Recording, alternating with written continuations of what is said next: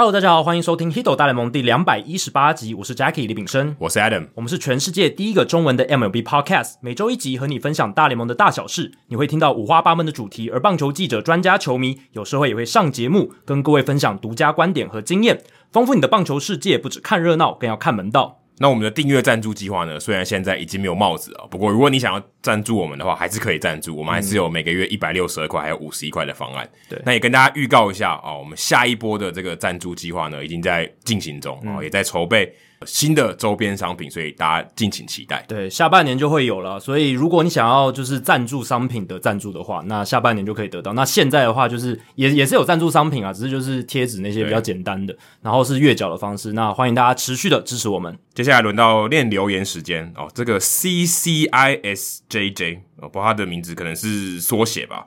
那他来留言写说哦，敲碗新的赞助方案哦，我们已经正在做了，如火如荼啊！你可以继续敲碗没关系哦，敲到我们给你为止。对，他写说我是透过病人的介绍得知《Hito 大联盟》这样优质的节目，一听就爱上了。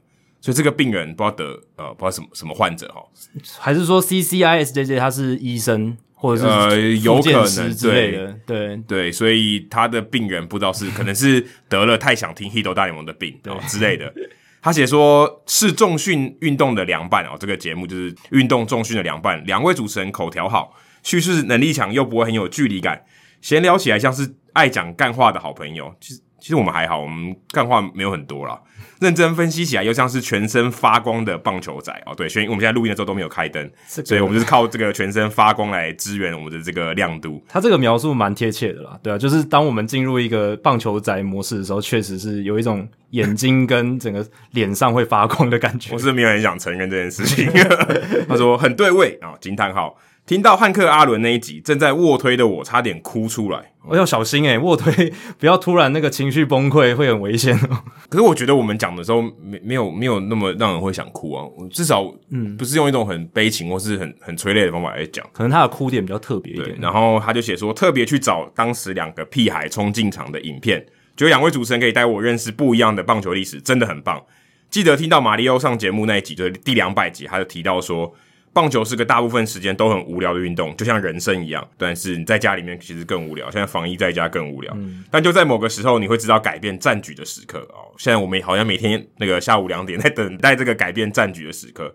正在深蹲的我又差点哭出来啊！棒球真的承载很多的回忆，他是哭点真的蛮低的，而且他都喜欢在他做深蹲或卧推的这些动作的时候，其实蛮其实蛮危险的，对，有点危险，要注意一下。嗯、自己最近和伙伴也在经营物理治疗类型的 podcast 节目哦，所以他可能是物理治疗师嗯。嗯节目名称叫做“肢体语言”，知是知道的知，然后体是身体的体。也想做一些球员受伤训练的单元，才觉得做的长久真的非常不容易啊！对，我也觉得非常不容易。嗯、拜托两位主持人能够继续做《Hito 大联盟》，上一次的帽子越看越好看啊，可惜已经没有了。对 希望能够更快跟到下一次的方案，给你钱赶快出。P.S. 非常喜欢 Adam 做的棒球伊甸园单元，虽然现在没办法出国，但透过 Adam 的声音带我们走过这些球场，真的很有画面。而且单口又不干哦，但我常常要喝水了，呃，又流畅，真的很厉害。对啊，所以现在这个棒球伊甸园非常重要，大家现在都不能出去玩，是甚至连出门都很少机会，啊，你只能靠这个脑内的幻想。对，就是用这些，因为我连画面也没有。所以你真的只能脑内的幻想，代表你的描述可以带给这些听众一些画面感。但呃，大家如果到那个社团里面看到这个棒球伊甸园这每一集上线的贴文的话，其实里面我都有放照片的，然后这些照片都是跟我在节目里面讲的有一点关系。如果我刚好有拍的话，有些可能没有办法拍到。就我们每集节目上传，其实除了节目叙述以外，其实我们都还会做一个 Medium 的那个官网页面啦，然后我们会补充一些资料。连接或者影片在上面，所以大家如果诶听的发现说有一些东西你想要额外补充，其实我们会把它补充在那个页面上面，大家可以上去看。或者你想要什么补充资料，我们也会把它贴上去，我们再更新这样子。而且他做的节目其实也是算跟达斯有有点类似哈，哦、就是物理治疗相关的。但是他的节目可能没有两个女生哦，对，达斯有不一样，层级不一样，对，有后宫这样子。好，接下来是 S L U Slew 七二 T W 啊，这是来自这个湾区的这个戏骨大鲁蛇丸哦，他可能是蛇丸的粉丝。嗯，他写说我也来更正发音哦，不好意思，又来纠正我的发音了。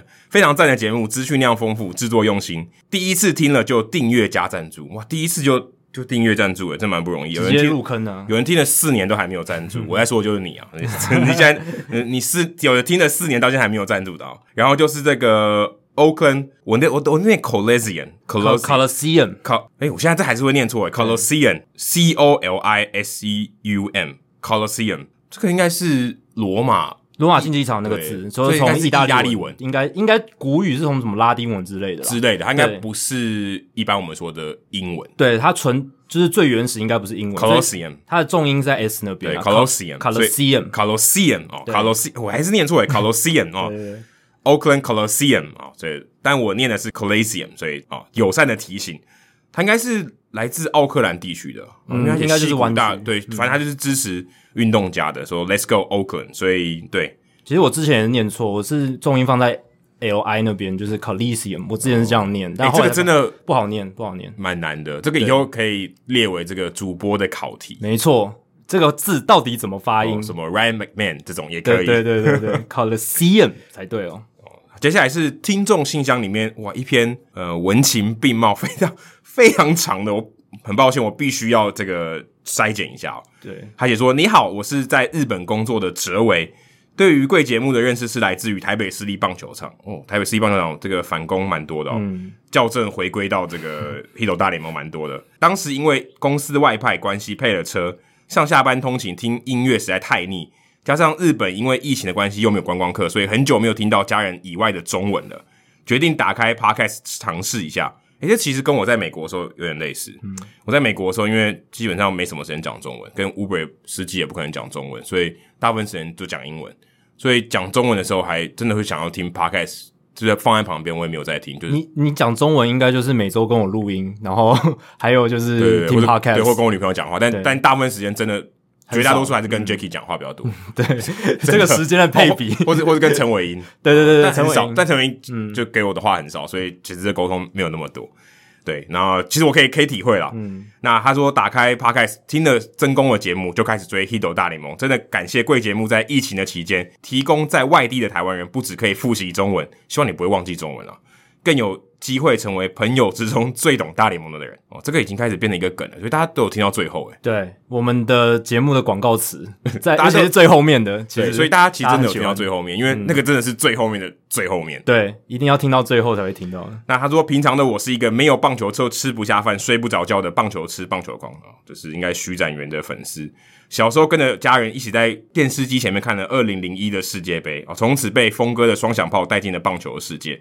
后面有一段非常长的，都在讲他看棒球的经历。不好意思，但因为真的太多，所以我必须要快速的快转。对，这篇文章应该有超过千字，对，应该应该有。这个可以投那个报纸的副刊。真的，他说，二零一八年开始工作，有些存款了，为了提升 PS 的游玩品质，换了四 K 电视。嗯，闲暇之余用新电视看了大联盟的比赛，惊为天人。因为他其实前面有提到说，他家里的电视不是很清楚，所以。哎，大联盟的日常比赛，他连球都看不到，嗯、有点像你看网球的时候，然后那个画质很差，你只看到两个人，嗯嗯，但叫来叫去看不到球。对，或像冰球，冰球有时候也看不到球，嗯、你只看到人在滑来滑去。对，但他用四 K 电视以后就开始，哎，觉得大联盟突然清晰了许多。而且他以前因为他在日本嘛，所以他都是看日本的职棒比较多啦。啊、哦，大联盟是后来才开始看这样子。那不知道你有没有看到一局有四 K 的？嗯，我不晓得啊。他就说，哦，跌从此跌入大联盟的坑。二零一九年黄金周连假的时候，一个人去纽约自助旅行，九天的旅行中看了五场的大联盟比赛哦，洋基队两场，大都会一场，红袜队一场，费城人队一场。因为赛程的关系，第一场大联盟入场是 Citizens Bank Park，就是这个费城人队的主场。那场比赛的先发投手是 Zach e f f l i n 后来帮你查一下。另外他的对面投手是 Pablo Lopez，是迈阿密马林鱼队的。他说那天 e f f l i n 投了一场完投的比赛啊，所以他就被圈粉啦。然后就说 cheese steak 真的非常好吃哦，对，如果你有机会去这个费城的话，相当于就是呃，可以说台南的牛肉汤就是费城的这个 cheese steak 啊，起司起司牛肉堡，有非常多家，每个人可能喜欢的也都不一样。那他写说 Eflin 在网络上的事迹不多，不知道有没有机会请 Adam 跟 Jackie 拨点时间。介绍关于费城人和 Zach Eflin 的故事呢？谢谢你们。其实泽维蛮幸运的，我看了一下 Zach Eflin，他生涯九十三场先发，只有五场完投，对，被他看到一场，被他看到一场，因为他其实对啊，他其实续航力没有那么好，而且我查了一下，我反推回去，他应该是四月二十八号那天看，嗯，我跟他刚好擦身而过，四月二十五号在那边，然后后来我就北上去波士顿，刚好林志伟那时候升上大联盟，差一点点你们就可以在球场遇到了。对，因为我其实在美国采访的时候还遇到蛮多台湾的球迷，嗯、然后后来也蛮多变成听众，因为我原本就是听众的。对，那最后有一件事想跟大家分享一下，就是大联盟，如果你去入场的时候，你可以跟工作人员说：“哎，我今天是第一次看大联盟比赛，或者我今天是第一次进到这个球场哦。”你你会得到一个这个 certificate，就是一个证明，说这是我第一场看。那他说红袜队的 Fenway Park 都没有这个东西，我记得是有啦，而且是给小朋友的，是那种很可爱的，所以好像是一个那种算是什么徽章哦，不，它不是一个证书，所以他后来他说他拿到的是一个二零一八年冠军的 patch，那我觉得更好啊，哦，patch 还更有纪念价值。也就最后祝节目收视长虹，为了让疫情缓和，大家记得躲在家里追《Hito 大联盟》。P.S. 是说订阅赞助的纪念品方便寄送海外吗？谢谢你们。可以，可是要补贴一下邮资。有啦，我们是有寄给海外的听众，但是那个邮资是真的蛮贵的，就是可能有些要四五百以上。对对对，那如果你能补贴我们的话，我们当然是很乐意寄给你了。对，或是你寄到这个台湾的家人这边也可以，这样会比较简单一点。对，那如果呃你真的想订阅的话，你可以私讯我们啊，私讯我，然后告诉我说你你想要怎么订，这样也可以。对，泽威现在拿不到一些实体的赞助品，那我们现在就补充一个 Zach Eflin 一些最近发生的近况，因为 Eflin 他从去年开始。他的三振率就变得很高，然后今年的话，他是保送率降得很低，他现在零点八的 BB 九值是国联最低的，所以真的可以多关注他一下。他现在已经算是长成一个费城人队里面阵中很重要的一个先发投手了。他一开始是跟 Yasmani Grandal 交换，一开始被教士队选，然后送到道奇队。对，然后在道奇队以后，再把他送到费城人队换 Jimmy Rollins。诶，对，啊算换过 MVP 的男人也也不简单啦。对，Rollins 那当然是在他迟暮之年的时候，但是 Eflin 到了这个费城人之后，其实。他前几年投的不是很理想，但是后面这几年慢慢养起来。那费城人也非常的栽培他，非常重视这个投手，所以这两年他的成绩的进步，其实也算是有目共睹啊。那哲维可以继续关注他，期待一下他后续的表现。接下来进行本周的冷知识问题时间哦。那这个礼拜大家都知道有两场弯打比赛嘛，然后。今年怎么感觉好像很普通？你是跟陈时中一样报今天有多少人确诊，差不多差不多啊。刚刚差点打了一个哈欠，有没有？就哦，这这个礼拜有两场 弯打比赛，然后今年球季已经出现六场了嘛。然后如果加上邦刚的那一场七局的非正式的弯打比赛，其实已经是七场。那在这中间呢，其实有一个球员，他其实常常出现在这个弯打比赛里面，就是 Kyle Seager。Kyle Seager 他生涯已经参与了九场的弯打比赛。四场是弯打比赛的胜利，五场是弯打比赛的败仗，还好嘛，所以他有一有将近一半的机会是在那历史的这一边，没错，不是另外一边。就来回顾一下，他队友弯打，包括二零一二年 Felix Hernandez 完全比赛，然后还有二零一二年又有一场水手投手的接力弯打比赛，二零一五年岩尾久志，还有二零一八年 James Paxton，大家应该都记忆犹新。那被弯打也很多，Philip Humber 二零一二年也是完全比赛，然后二零一九年天使投手接力的那一场，就是 Tyler Skaggs 去世，好像隔一天吧，对，就就发生了，这个，好像是在天使队球场。对，我记得 Felix Pena，然后还有另一个投手，我忘记是谁，好像是两位投手合力，然后太空人投手接力，二零一九年 John Means 二零二一年，Spencer Turnbull 二零二一年，所以，他被弯打几乎都是在那个 Citi Field T-Mobile Park。对。就是衰的，而且都是最近几年发生的。他其实生涯前半段都是看着队友拿下弯打比赛，然后这几年大量的被弯打，所以 Kyle Seager 也是蛮有趣的球员，参与了非常多。但是九场参与到这个弯打比赛，其实还不是记录，只是史上第二多，是并列的。那今天就想问各位，大家猜猜看，大联盟史上参与弯打比赛最多的记录是几场？一定超过九嘛？那又是哪一个球员？是纪录保持人，而且他是独居第一，他不是并列，只有这一个人而已。哦，现在大家可能陈时中也希望大家独居，独居第一。对对对，大家都独独居比较好，在家里独居，独居优先。真的，这个其实我知道答案的，因为因为我有看到新闻有报。哦，你有看到新闻有报？哦，对对对，哦，因为最近那个讲到 Kyle Seager 这个新闻蛮多，可能就有人也提到这个。但是 Kyle Seager 是第是唯一一个单队就九场。因为他都没换过队嘛，对，他都同一队，对，这也是蛮厉害的。因为这个这个答案的这个人，他有换过队，对，他换了不止一支球队。那给大家几个提示，给听众一些提示啊。第一个提示是，这一个记录是说，至少要在弯打比赛里面有出赛，不是说只在球员名单上而已。对，坐在板凳上没上场不算，那个不算。然后再来第二个提示是，这个球员是野手，然后职业生涯横跨在一九六零到一九八零年代，然后累积了十九个大联盟球季。哦，十九个。蛮不简单的。对，其实大联盟选手要超过十年的人，真的也不多，也不多，而且也是要累积这么久的时间，你才有机会参与到这么多场弯打比赛啦。其实不会啊，你看 Kyle Seager 大概十年的时间，也是蛮久啊，十年了。对，十年就有九场，诶，蛮多的。所以他他的频率是非常高。那这个球员是这个大家要猜的球员是十九年，所以大家可以回想一下。一九六零到一九八零年，尤其是比较资深一点的球迷，搞不好你搞不好可以想出一个名字，正好中了。对，蛮难的。坦坦白说，我觉得还是蛮难的。坦白说，我觉得蛮难的。对，这个这个球员讲出来，我想百分之九十五的人都不知道是谁。嗯，资深一点的球迷可能多少有稍微听过一点点，因为说真的，毕竟不他投。对啦，他只是参与野手，对，他是野手，对他的印象一定很少。嗯，你又不像 Jordan Luplow，一年两次出现在最后一球。你也许一直洗脑，对，他不是，他所以这你要记住，真的很难。他不会在那个弯打比赛里面有什么太亮眼的表现或者什么的。哦，有可能他接杀，对，有可能美记。可是，在新闻里面，就是至少我们在讲这个 fun fact 的时候，不会特别提到说啊，他有特殊的表现，因为就只是说他参与了很多万打比赛这样子。他可能自己都不知道，对，他甚至对啊，搞不好我猜别人跟他讲，他也知道。他很有可能自己都记不得他参加过多少次完打比赛，很多。嗯，但有几次他搞不好他自己是第一名，他都不知道。嗯，好了，再给大家一个提示啊，我怕大家觉得太没有希望。这个选手他很会倒垒哦，这样就讲白了，哦、对不对？就是那个年代又很会盗垒的选手。但他有没有可能跟 Nolan Ryan 同过队？因为 Nolan Ryan 投过七次无安打，你只要跟着他，你靠着他，如果你都跟他同一队的话，你就至少有七次。那个遇到无安打比赛的几率就很高了。因为时呃时代当然有一点有没有那么完全重叠，嗯，对，但是还是有重叠。一九八零年代还是有重叠，其实重叠率很高，对啊，因为 Nolan Ryan 是从一九六六到一九九多的吧，如果没记错的话，所以所以重叠蛮多，蛮多的，对。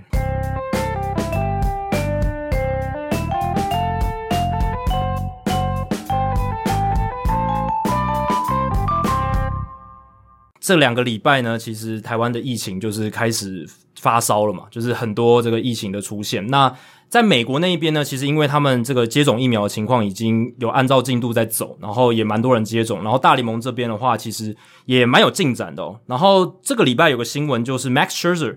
他现在不只是国民的王牌投手，当然他今年也表现很好，他还是国民队他们球员工会的代表，也是球员工会执行委员会的代表，所以他其实说话是很有分量的。不只说话大声，也很有分量。对，他在任何劳资协议里面，他说的话是具有这个重要意义的。那他就对媒体说，其实他觉得大联盟应该要更新他们的所谓的防疫规定了，因为他是认为已经接种疫苗的球员，而且没有症状，就算被检出 COVID-19 的话。他认为只要没有症状还是可以上场，因为他们队上就有一个 Eric Feedy，他就是这样的情况，他已经完全接种，两剂都接种，而且他没有任何症状，可是他被检验出还是 COVID-19 阳性，然后照现在的现行的防疫规定，他是不能出赛的。那 Max Scherzer 觉得这就已经有点不合理，那他是觉得说要相信科学，因为已经有一些研究证实说，其实你有接种完全的疫苗，那其实是可以有防护效果的。那现在其实不只是 Max Scherzer，大联盟越来越多这样子的声音出现。我看到一些媒体也有在讲，代表美国现在接种疫苗情况比较普及，而且他们的 CDC 就是中央疾病的中心也在考虑要放宽标准。可是也有人认为说，诶，有一些 COVID-19 的研究，疫苗的研究其实还在进行中，还不确定说它长远的一些影响。或者是关于防疫规定要怎么调整，其实还没有很确切的规定。可是我觉得像这个情况，他们要考虑的应该是说会接触到这些场上球员的人吧。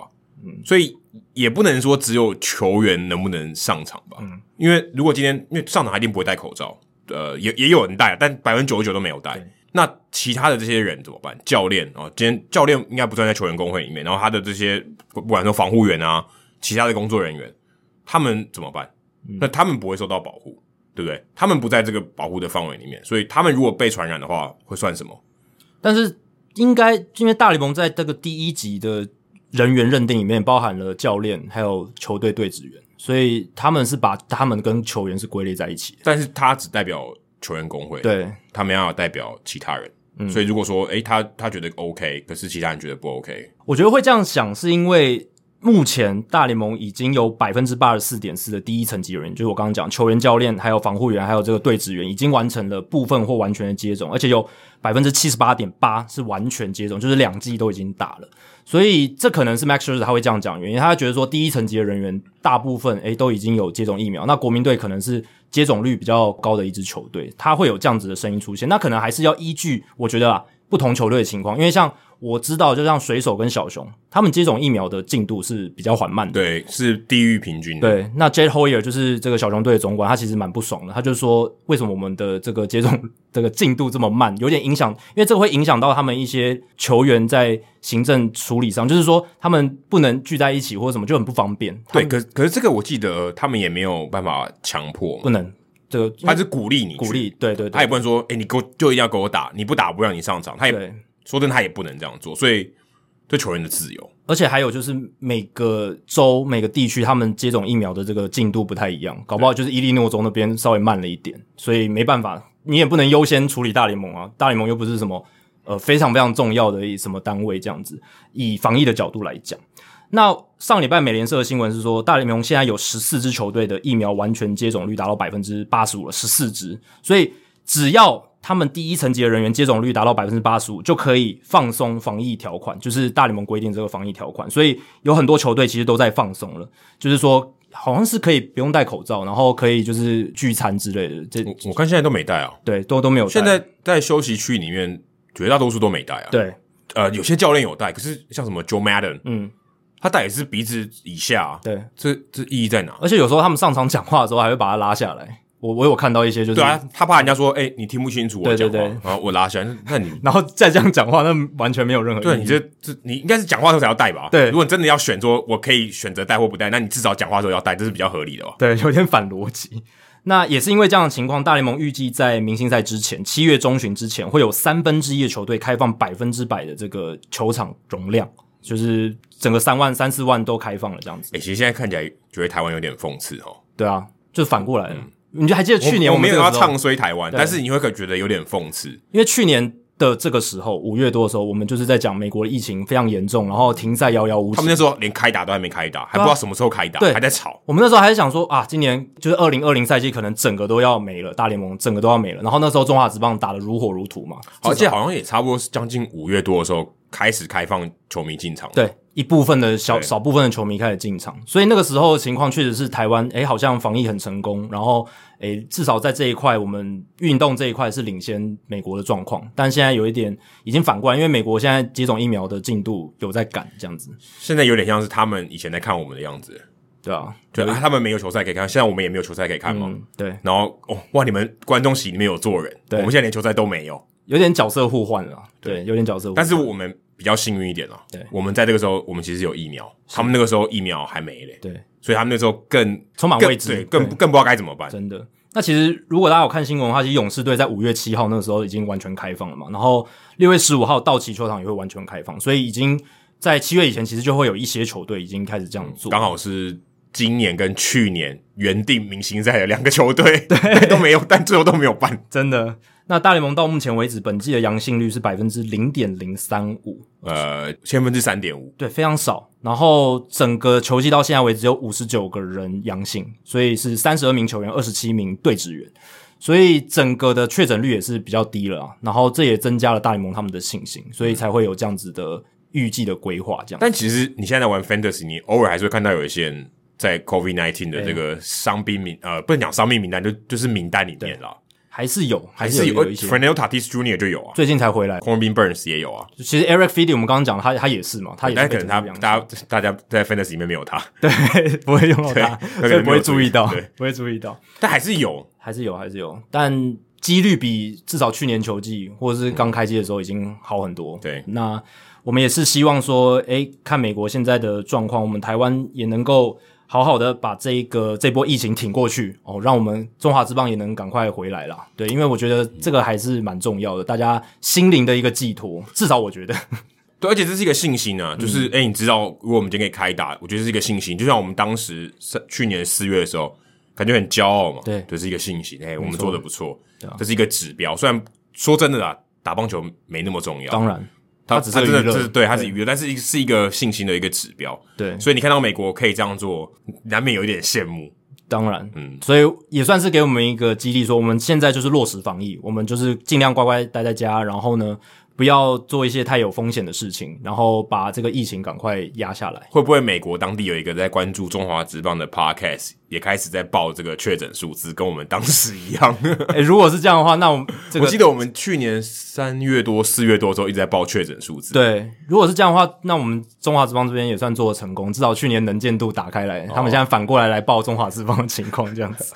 我不晓得有没有。对，好，那聊完了这个疫情的状况，update 一下之后，我们就来聊这个上个礼拜发生一些大事情了。那当然就是这个礼拜的一开始的时候，Tony La Russa。还有这个 Yermin Mercedes 的这个全垒打事件，其实算是占据了媒体版面。其实本来五月十七号这场比赛发生之后，新闻没有很多。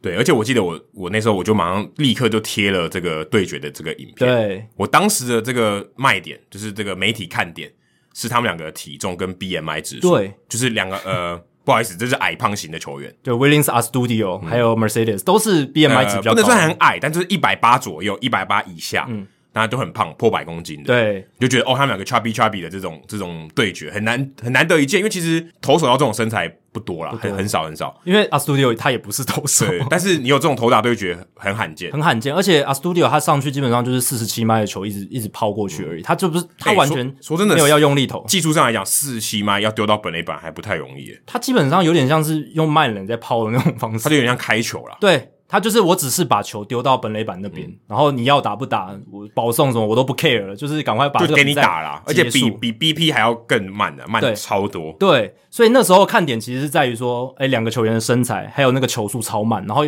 Mercedes 打出去很像打慢垒全垒打，很有趣，而且很很难，对垒很难打，哎，很难，对啊，他那个、欸、说真的很难打，因为你那么慢的球。很难打哎、欸，而且棒球员不习惯那一种挥棒轨迹的。对，他平常是不能那样挥棒。你要，因为他这个有反反作用力嘛，所以你球速越快，其实他是相对比较好打一点。只要跟得上的话，他这么慢要扛出去是，而且我记得是中外野的，对，中左外野那个方向 非常远的，嗯，很不容易，真的很不容易。对，诶，结果难度蛮高的，难度蛮高的啊。所以大家那时候其实就是带着一种娱乐欢愉的心情来讨论这件事，甚至有点技术性。对，就这个很难打诶。结果隔天。Tony La Russa 好像是把这个油往自己身上浇，把火直接点燃了，因为他直接就是批评说 Mercedes 他不应该这样做，他觉得这样做法有违运动家精神，不尊重对手。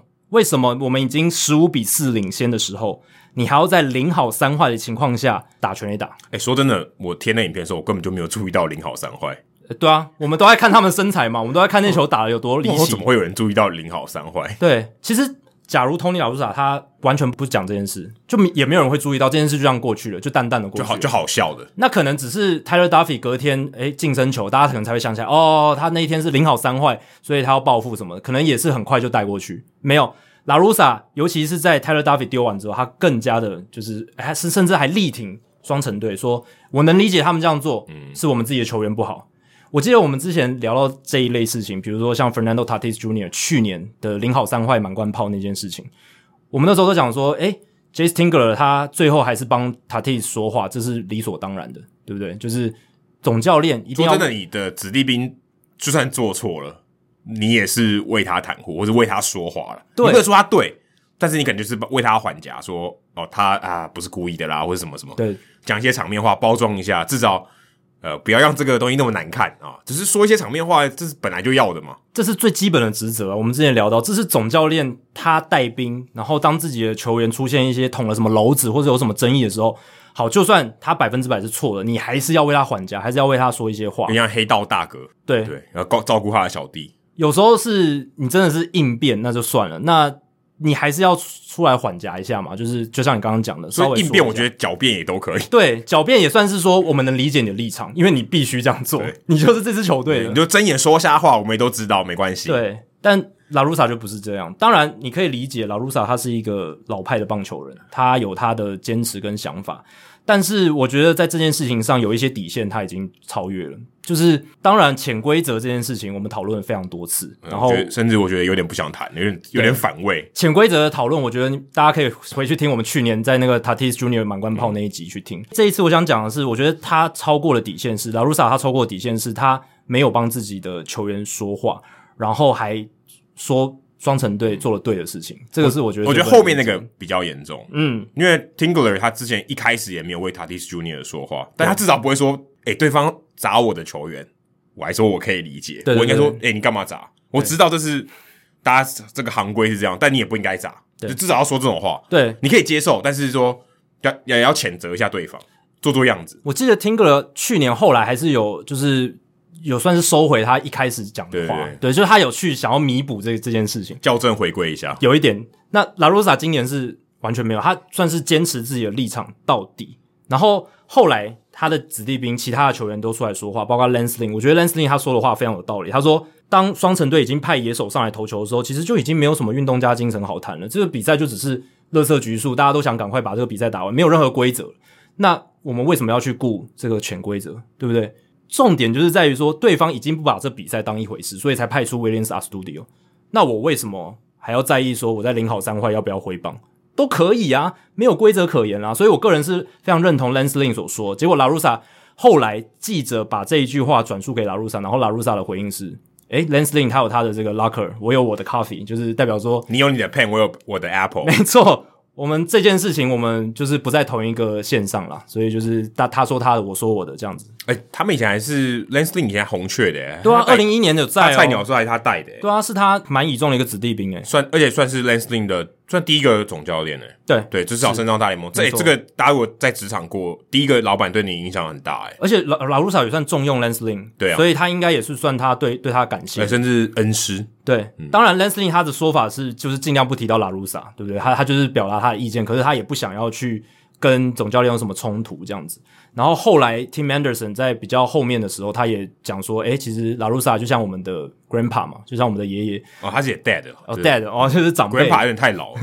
但其实也是了，七七十六岁，对，年纪上可以，可以，对，早生一点的话可以。对，那 Tim Anderson 他意思就是说，其实就是像家人一样，有时候我们跟长辈会有一些意见不合，但我们还是很爱彼此。他是用我们叫，他是说 We are like the bad kids，就是我们不太听话，对，不太听话的孩子，就一定会有嘛叛逆期的孩子，但是我们还是一家人，对，就是一定会有意见冲突或者是不开心的时刻，就是我可以理解，对我的这个老爸在想什么，但。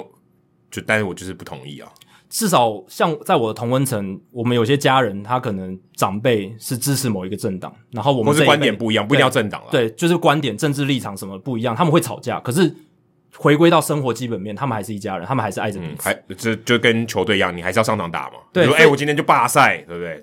这就不好看了。所以 Tim Anderson 的这一个发言，反而是有点像是救了拉鲁萨，有点像是。帮他还价、欸。可是事实上，我觉得我自己是不太喜欢 Lance Lynn 这种说法、嗯。我自己不太喜欢，因为我觉得这个就是尊重对手，而不是说别人不尊重你，你就可以不尊重别人。我不是这种看法，我是觉得你就打你自己的，你想要尊重别人，就你就是你就是显示你的个性、嗯，而不是取决于别人怎么对你。嗯、我就是我怎么做就是怎么做。嗯，哦，我的尺在在我心中，而不是考量对你怎么对我。对。可是我觉得 Tim Anderson 这个就做的很好。嗯，我觉得就是职业的风范。哎、欸。我今天我就是打球，我就是为我对得起我的这个薪水，对不对？对得起付我钱的人。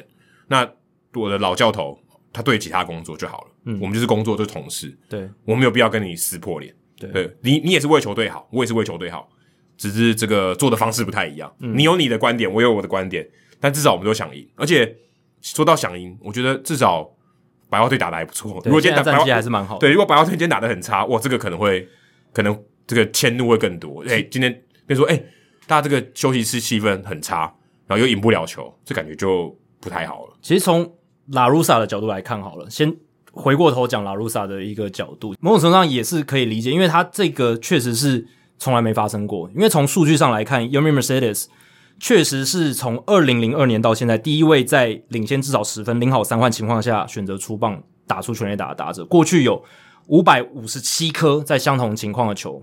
都没有出现这样子，也是野手嘛？对，野手投球哦，不是不是不是，不一定要野手，就是领先十分，领好三坏的情况下，还不一定是野手，不一定不一定是野手投球，就有从二零零二年啊，太太早就没有足球记录，但二零零二年到现在，像这样子的情况是真的没有发生过，所以你可以理解说拉鲁萨他为什么会生气，而且拉鲁萨那个时候其实有对他比出 take sign，就是说等这一球不要打不要回，我记得塔蒂斯 Junior 那个也有，对，然后他们都是我觉得。两个总教练都会有点生气的原因，是因为球员都没有听他们的这个暗号。那这个你从一个领导人的角度来讲，今天先不论他的这个 take 上或者叫他等球这件事啊，先不论这些什么运动家精神潜规则，子弟兵反抗或者你的属下直接明目张胆的违反的命令，其实多少、嗯、对，尽管这是正确还不正确，对你说你是领导人，你多少会有一点不被尊重的感觉，或者是觉得被被忤逆的感觉，会有一点不舒服。可是如果他真的出棒，哦，他也真的出棒了，但他打一个滚地球然后死了，这个事情会会会变演变成怎样？我觉得不会有人注意到，可能对，可能就会变成在休息室解决的一件事情。拉鲁萨可能也不会拿出来讲。我觉得，所以他最后的结果是因为他是打了全垒打，对，对，而且这个全垒打也没有影响战局，所以因，因为有得分啦。那这个潜规则就是 don't run up score when you are leading a lot，、嗯、就是说在你领先非常多的时候要适可而止，不、嗯、要再多得分。篮球如果你赢了二十分，你还没给我灌篮，对，第四节然后。只剩下两分钟，赢了二十分，你还没给我灌篮，然后还大车轮有没有秀一波这样子？不管是赢还是输的，其实灌篮都蛮瞎的。对，就是有一种好像不知道现在状况，搞不清楚状况那种感觉。当然，现在的棒球的整个产业的风气已经不是这样，大家都觉得说任何时刻就是都尽量打，有一个秀的感觉也不错嘛。现在棒球最需要的是这个秀味。对啊，上次我们讲到那个 Rizzo 跟 Freeman，哎、欸，看一下好不好？对啊，你这个不是一个很好的例子。另外一个例子，他打的那么烂，落后十分，大家打那么欢乐，不是也很好吗？对啊，你不会，人家不会说你笑屁啊。让这个比赛在已经大幅度领先，或是已经分差很大的时候，本来很无聊了，应该就是乐色级数。还有一个看点呢，对，就至少我们还会转贴那个影片。对啊，如果他就是单纯的哦，可能滚地球出局，根本没有人会在意到那场比赛后半段发生什么事。哦，可能就是啊啊啊，Studio 上来投的球，哦，四十七迈这样子抛来抛去，好像很有趣，但就没了，就也不会太多的讨论。但是因为 Mercedes 打出全垒打。Adam PO 的那个影片，很多美国的乡民也在转贴那个影片，让这整件事情变得蛮有趣的。而且还有一个角度是说，Mercedes 他是一个很大器晚成的选手。他早年跟球队签约之后，他后来没有继续打下去，去独立联盟打，然后再拼回美国职棒体系。然后呢，现在到二十八岁才好不容易算是站稳了大联盟。他其实整个职业生涯还没有赚到很多钱。那在他这个阶段，他当然是。能够累积数据，他尽量要累积数据，不然的话，他如果放弃了或者舍弃了一些机会，导致他可能呃手感变差，或者是他数据没有那么好的话，会会影响他日后的薪水。这个是对球员个人来讲，我觉得也很重要的一个因素。他心想说，刷数据的好时机，对，我我我还不刷，刷一波，好不容易有这个机会遇到野手投球，搞不好可以刷更多的好数据，对不对？就是个好机会，那他也确实把握住。那我是很少听到说总教练。鼓励选手不要有好表现，但是在棒球的潜规则里面就会出现这样的情况。不管是去年的 Tatis 或是今年的 Mercedes，不然你就换把把它换掉吧。Mercedes 就是说我不要让你打，你就换换下一棒之类的，换一个听话的也可以啊。这是你的，这是你的权利诶。嗯，你说诶、欸，我知道 Mercedes 可能不太听话，我换另外一个人上来。对啊，我而且我还记得季初 Mercedes 打得非常好的时候，其实他现在也打得很好，可是季初那时候非常火烫的时候。老卢才出来说：“哇，他很感动，这个 Mercedes 他的故事不简单。啊”这就是场面话的时候了。真的，这个显然就是可能他私私底下沟通上有一些小问题。这这件事情至少体现出来，他他没有听他的 take side 嘛。而且 Mercedes 后来他在记者问他的时候，他就说：“Mercedes，我 Mercedes 我就是这样打，我会继续坚持下去。冰室就这样开的，对我冰冰室车就是这样子，这样这样子 run 的，没有、欸、可是没有在怕的。可是其实我我仔细想想，我觉得 Tony La Russa 其实是为了大联盟好诶。”因为他也不知道接下来有两场五万打比赛，不然他这个话题可以吵蛮久，其实蛮好的、欸。嗯，这个礼拜可能就是以这个为中心了，因为这种潜规则话题万年话题、欸，诶对啊，可能要等到五十年后，真的 哦，真的全部都改朝换代，连连教练也都变成现在这一代的人了，可能才会没有。对，这是要一个，这是要潮起潮落，这才会有一代换一代的。对，这时候可能才没有这种讨论话题。可是他想说，哎、欸，不，我就来这个试试看这个话题，对，因为大家都看，大家都看我嘛，三十队教练里面我最红。坦白说，也真的是这样，对不对？而且他讲这些话，呃，没有人会觉得意外，就是啊，拉鲁萨就是会讲这种话，对，就很合理，合情又合理，对，合情又合理。诶，那我不如来做个效果，对不对？大家也要关注一下白袜队。真的觉得，如果如果今天大联盟可能会说，诶，你干得不错，对，私底下帮我们制造这个话题，对，因为说真的，他工作也是稳稳的，嗯，对不对？目前看起来，他不会因为他讲这个话就被 fire。目前我看起来，我觉得不太可能。但我觉得。他讲越多这种话，他的地位会越来越松动。当然他，他、欸、诶搞不好人家私底下说，诶、欸、我们来演一出，连司令搞不好也是配合演出，Tim Anderson 也配合演出，其实私底下都还蛮好的。呃，这个剧情就有点展开了。对啊，可是可是我觉得 Tony La Russa 在至少在话题操作上面，我觉得蛮有一套的。至少这件事情上，就是表面上看来是这样，但我不知道他是不是有刻意操作啦。对，哦，就是刻意操作，我觉得有点太夸张。哎、欸，最近 Ronald Acuna Jr. 不是也要用左手打击？哦，对，然后 Sneaker 就叫他说不要跟我这样做，因为那时候是他们领先非常多分，二十，他们那场二十分的比赛，勇士队，然后 Acuna 就有对 Sneaker 说他想要左手上去打打看。我我记得 Javier Baez 就这样干过、啊，有这样干过，对，好像一球，他是不是有真真的有这样做？就是有 Joe Joe Madden，然后有让他做，他有上场打，有把有把球打出去，因为 Acuna Junior 他就想要就可能效仿要玩一下嘛，嗯，但。这种 Sneaker 没有让他做了，对，对，因为 Sneaker 还说，我有我有小孩要养，对不对？不要让我丢掉工作，就开玩笑的。可能 Acuna 部分我不知道他是不是百百分之百认真，可能他也是想说，呃，欸、那开玩笑的讲讲。那这个哪一个比较严重？如果你是总教练、呃、，Mercedes 在零好三坏的情况下，而且是大比分差啊，两个都大比分差啦。一个是零好三坏下出棒，跟我用一个非惯用手上去打，其实我觉得都可以，我觉得都可以，都都让你上去玩。呃、对，哎、欸，可是我觉得非惯用手那个比较不好，因为你可能会受伤。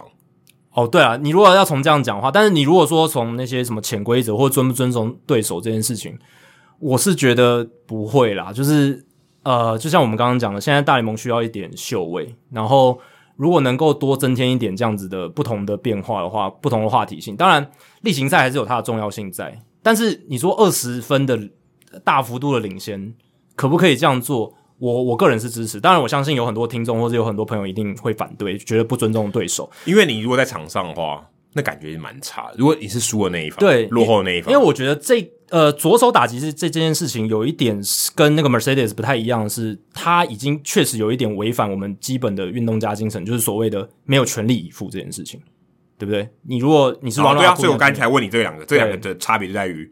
你有没有认真？对，一个是真的全力以赴，一个没有全力以赴。那我会觉得没有全力以赴会有一点不太 OK，对，会有点不太 OK。我要打一个什么呃右外野的，然后九传三死。对，我如果这件事真的发生，我不会是站在反对的那一方，可是我也不会去鼓励，就是 Ronald Acuna 去左打这件事。但是 Mercedes，我觉得那个完全没有道理去阻止他，因为他是。在全力以赴比赛，我觉得他是他的目标正确的。对，而且我觉得尊不尊重对手的事情，就建立在你有没有全力以赴在比赛上面而已。那你今天反而去说，我因为要尊重比赛而叫选手不去全力以赴，我觉得是很荒谬的一件事情。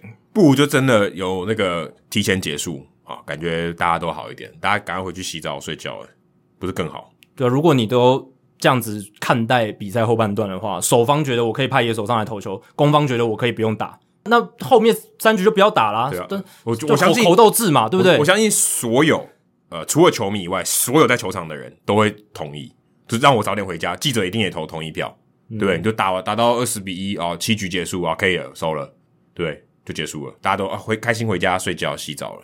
对啊，但记录的公平性，或者说你如果比赛规则就这样走，你还是要走完，那为什么不就全力以赴把它打完呢？对不对？对，而且。你说十六比四就没有逆转的可能性吗？就几率上，就几率上一定是有的，对不对？不可能没有所谓的呃完全不可能这件事在棒球比赛里面，对不对？除非你已经输了，那那才是百分之百赢球或输球。嗯，Yogi Berra 说结束的时候才是结束的时候，对，结束的时候不到结束之前都还没结束，这样子，这不废话，真的是废话。好，那说到这个特别的事情，我们刚刚其实在冷知识单元已经有讲过了，上礼拜特别的事情还有就是。两场无安打，但你说他真的有那么特别吗？好像也没有那么特别了。就呃，通货膨胀了，对，啊、有点贬值了。Spencer Turnbull 五月十八号老虎队水手，Corey Kluber 五月十九号洋基游击兵，连续两天都出现无安打比赛。那这个是大联盟史上第八次在两天的时间区间内发生两场无安打比赛，比我预期的多很多诶、欸哦，你是说八次前面发生的次数？因为也不是三百多次而已，嗯，要连续两天不容易耶，是不容易，几率蛮低的，很低啊。因为大联盟是一百多年嘛，对啊，它是这个记录，没有说让你随便随机分布哦，嗯，两天连在一起也不容易，对啊，对不对？对啊，而且它这个是算到十九世纪的棒球，所以那个时间的长度非常长，而且大联盟史上只有两次在同一天出现五安打比赛，一八九八年还有。一九九零年的六月二十九号，Dave Stewart 跟 Fernando Valenzuela，当然这一次不是同一天发生，可是几乎也是非常接近。嗯，那 Spencer Turnbull 他这一场是老虎队史第八场，我觉得他比较特别的是，他二零一九年还是败投王嘛，他那一年十七败，但他其实投的没有那么糟糕，只是因为他在重建的老虎队。如果没有记错，Verlander 也拿过败投王。有，呃、那你会说 Verlander 很烂吗？也不会啊，就他那时候刚好老虎队特别烂的。对，而且那一年 Verlander 确实也投的比较差，可是没有差到什么地步。没有败投王，败投王是真的很烂。对，就是真的队友的这个因素很很高。对啊，队友的因素很高，而且。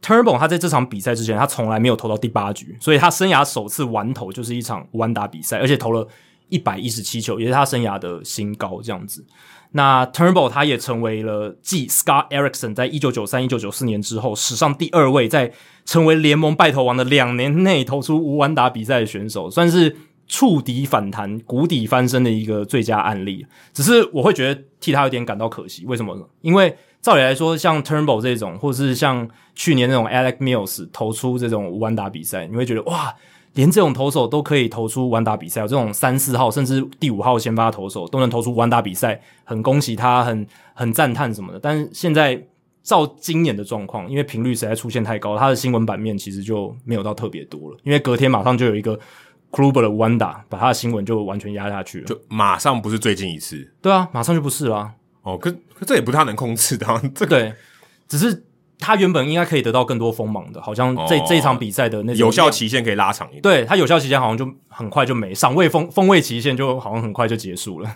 这没关系，对他来讲是一个特别的经验，我觉得就 OK 了。而且我觉得他比较幸运的是，他比去年那些人幸运的，有人在现场看的。嗯，以前前面去年的人都没，二零二零年 Giolito 就没人看了，对，就两场 Alec Mills 跟这个 Giolito，这这感觉更差吧，很糟糕。我觉得很衰啊，没有观众在现场，那个气氛不一样。对，搞不好也是因为没有观众在现场，他比较没那么紧张，搞不好搞不好有关系。然后不会分心，更专心。对啊，全场都很全场都很安静，也没有人在吵我。对。那 Kluber 这一场他是洋基队史第十二场的无安打比赛，只是我很讶异的是，洋基队史上一场竟然是二十世纪的事情，他们二十一世纪在这场比赛之前还没有出现无安打比赛，没有二十，因为真的很难啊，真的很难啦。而且二十世纪的那一场最后一场是一九九九年 David Cone 的完全比赛，嗯，所以还是一场完全比赛。那 Kluber 这一场他其实只用了一百零一球，那差一点点就 Maddox，就 Maddox，对，他只要九十九球就 Maddox 了，但差一点点。那前一场。在一百零一球就完成无安打比赛，就是去年的 Lucas Giolito 对海盗那一场，也是一百零一球。所以我是觉得啦，能节省用球数完成无安打比赛，也是一件蛮不容易的事情。Turnbull 就用了一百一十七球，对啊，Turnbull 用一百一十七球，呃，正常的多，但也没有到超多。其他像溶洞也是用了很多球啊，溶洞也是用了溶洞用了一百一十四，差三颗，也也是蛮多的。我看其他的都是一百一十二、一百一十三、一百一十四跟一百一十七，对啊，差不多就是这种数字。对。然后我们我们刚刚提到 David Cone 那场完全比赛，他八十八球就完成了，有多不可思议！那那一场真的很很投给你打，对。而且我觉得 Kluber 他能那么精简用球数也不容易，是因为他是真的是三阵型的投手啊。我们之前不是有聊到他曾经单场十八 K 过嘛？他算是一个三阵型的投手，所以他能够用精简球数的方式完成这场五安打比赛，而且是他生涯第一场，其实还蛮了不起。这里说真的，这六个人里面只有他，你会猜他可能投出五安打。对，即便是今年，你可能都觉得不太可能。你如果列出说今说今年他会完投一场，我都觉得这个几率很低，这赔率可能是一比两百。我们季前都还不知道他能不能投上帮帮洋基队投球嘞，对不对？去年他才帮游击兵队投一场，那就白白还不止一是一局一局，对啊，就一场初赛一局而已，超一局超少的，超少的啊！因为他他，他领了整年薪水，他只投一局，因为他这几年伤病史太丰富，所以我们季前都会觉得说啊，洋基队签他当然是买个乐透，便宜，但。因为洋基队要很倚重他，今年要打进季后赛的话，那我们那时候都觉得有点疑虑。诶，结果现在看起来，对啊，是这个乐透至少前两个月好像是有中这样子。但是你如果列出这六个名在季前，然后说有一个人会投投出五安打比赛，一定会投给我，还是会投给 Corey Kluber，因为他的球威球职，我是觉得是这里面我是最有信心的。对啊，基基本上你不会投其他人吧？我觉得第二个可能是 Wade Miley。我觉得是罗动，我我的话，因为威麦里投给你打，但这种人比较有机会。因为投给你打就是场内球多，场内球多就不容易形成五安打比赛。是也没错，可是我查了一下，嗯、他跟 John Means 是唯二，就是六个人里面唯二是那一场比赛里面都没有 barrel 的，嗯，代表他真的很难让你打得好。对，当然这个可能就是单场的这个运气值飙升，就是而且他那一场压力超大，他不是最后才得分。对啊。到九、哦、那个真的不容易，第九局他球队才帮他得分，那个压力爆大。对，所以其实这六场无安打比赛都是载智力蛮强的哦。你如果从数据面来看，都不是说什么像以前 Edwin Jackson 那一种什么好几次保送的弯打比赛，没有这几个这这几场比赛他们控球都很好，而且其实说真的，几乎没有美记耶。嗯，比较少。柔道那场阿布雷乌那场就有点救了他，啊、但是那个说真的，只是有点不能算美技，就很惊险。对，就是没有不票，他不是那种哇、哦、不行不行，要要安打了这样，像 McCann 那种，嗯、对不对？对，波兰波兰口那种那种哇，你觉得他根本完全接不到，然后突然好像长翅膀，然后接到那种，对，有有一种神有如神助那种感觉，或者像那个 Marbury Dwayne Wise 那一球 The Catch 嘛。对啊，其他都觉得好像还好。大部分对你从数据上可能可以找到一些强击球，可是。你在看比赛过程中的印象中，你没有留下太深刻的印象，说哪一球特别特别危险？好像说某一个人救了他，对，好像因为像去年卢卡基奥利特，我就印象深刻，有一球好像是最后一局还是最后一球，就是打右外野方向平飞，我哦对对对，我就觉得是安打了，结果被接住。对，然后卢卡基奥利特赛后也说他是真的很幸运，那球他心脏都漏了一拍，对他那球是真的失投，那真的是他运气好，那球打向野手，好像是 Adam Angle 接杀吗？对，应该是应该右外野手应该是 Adam Angle，对，所以。就是会有这种 moment，结果这几场好像都没有，都都没有这样子的 moment，所以也可以代表说这几位投手，诶，真的投的还算不错，就是也没有让你有机会啦。就是说真的也，也他就是投的不错，然后当然有点运气，但是运气的那个加成没那么大。当然也跟他们的对手或许有点关系，因为今年这个水手印第安人他们的打击率真的非常非常悲惨。哦，游击兵你都忘了？对，游击我还要讲游击兵，那游击兵他的打击率稍微高一点，两成三六，然后。水手队他们今年到目前为止的打击率是一成九八哦，一成九八，然后印第安人是两成一三，就是今年其实整体大联盟的整体打击率都非常低，但是水手跟印第安人特别惨，他们这一年的这个打击率一成九八呢，如果你是看一九零零年以后不考虑缩水赛季的年份的话，如果他们降到季末就是史上最低，那历史上的记录就是一九一零年。白袜队两成一零的打击率，然后再来就是道奇队一九零八年两成一三，然后一九六八年洋基队两成一四，这是大联盟历史上单季最低的打击率。那水手目前一成九八，酿酒人两成一二，印第安人两成一三，都在这个榜单上面，所以他们现在的状况是真的很惨。而且五月份来看的话，水手队到目前为止是一成七九的打击率。这个在大联盟单月史上的这个最低打击率也能排到第六名。大联盟单月史上最低的打击率是一九零九年五月的白袜一成六七，所以其实也非常接近了。但那个时代已经很很不一样，完全不一样。那是死球年代。如果你要看近一点，最低的打击率是二零一四年六月的教士队，那一年他们六月打击率一成七一，所以水手队今年五月是有机会挑战这个记录的，非常可怕。所以代表说。今天他们安打就少，所以你形成被无安打的几率一定就比较高，真的、啊，因为你要打出安打的几率就低，所以人家要相对你要无安打，你就相对比较简单。对，因为今年几率比较大一点。今年三支被无安打的球队，水手、还有印第安人，还有这个游骑兵被两次无安打的啊，那个球队，那这三支球队都今年都被无安打两次嘛？那这个是大联盟史上最多单季最多的记录，有三支球队被两次无安打。Global Life Park 就已经被两次，对，而且都是。历史的另外一面，嗯，Musgrove 跟 Kluber 都在这里，对啊，哇，他的开幕不到一年，武安打灵气很强哦，武安打灵气蛮强，当然球队对手有差，主场球队有差，但是他的运气真的蛮好。的。游骑兵今年的打击率两成三六，其实是比水手还有印第安人好蛮多的，嗯，可是他们还是被两场武安打比赛。然后你刚刚讲到球场嘛，二零一二年之后，T-Mobile Park 就是西雅图水手的主场，已经出现六场无安打比赛了，比第二多的球场足足多了一倍。第二多的是 Citi Field，就是大都会的主场，三场。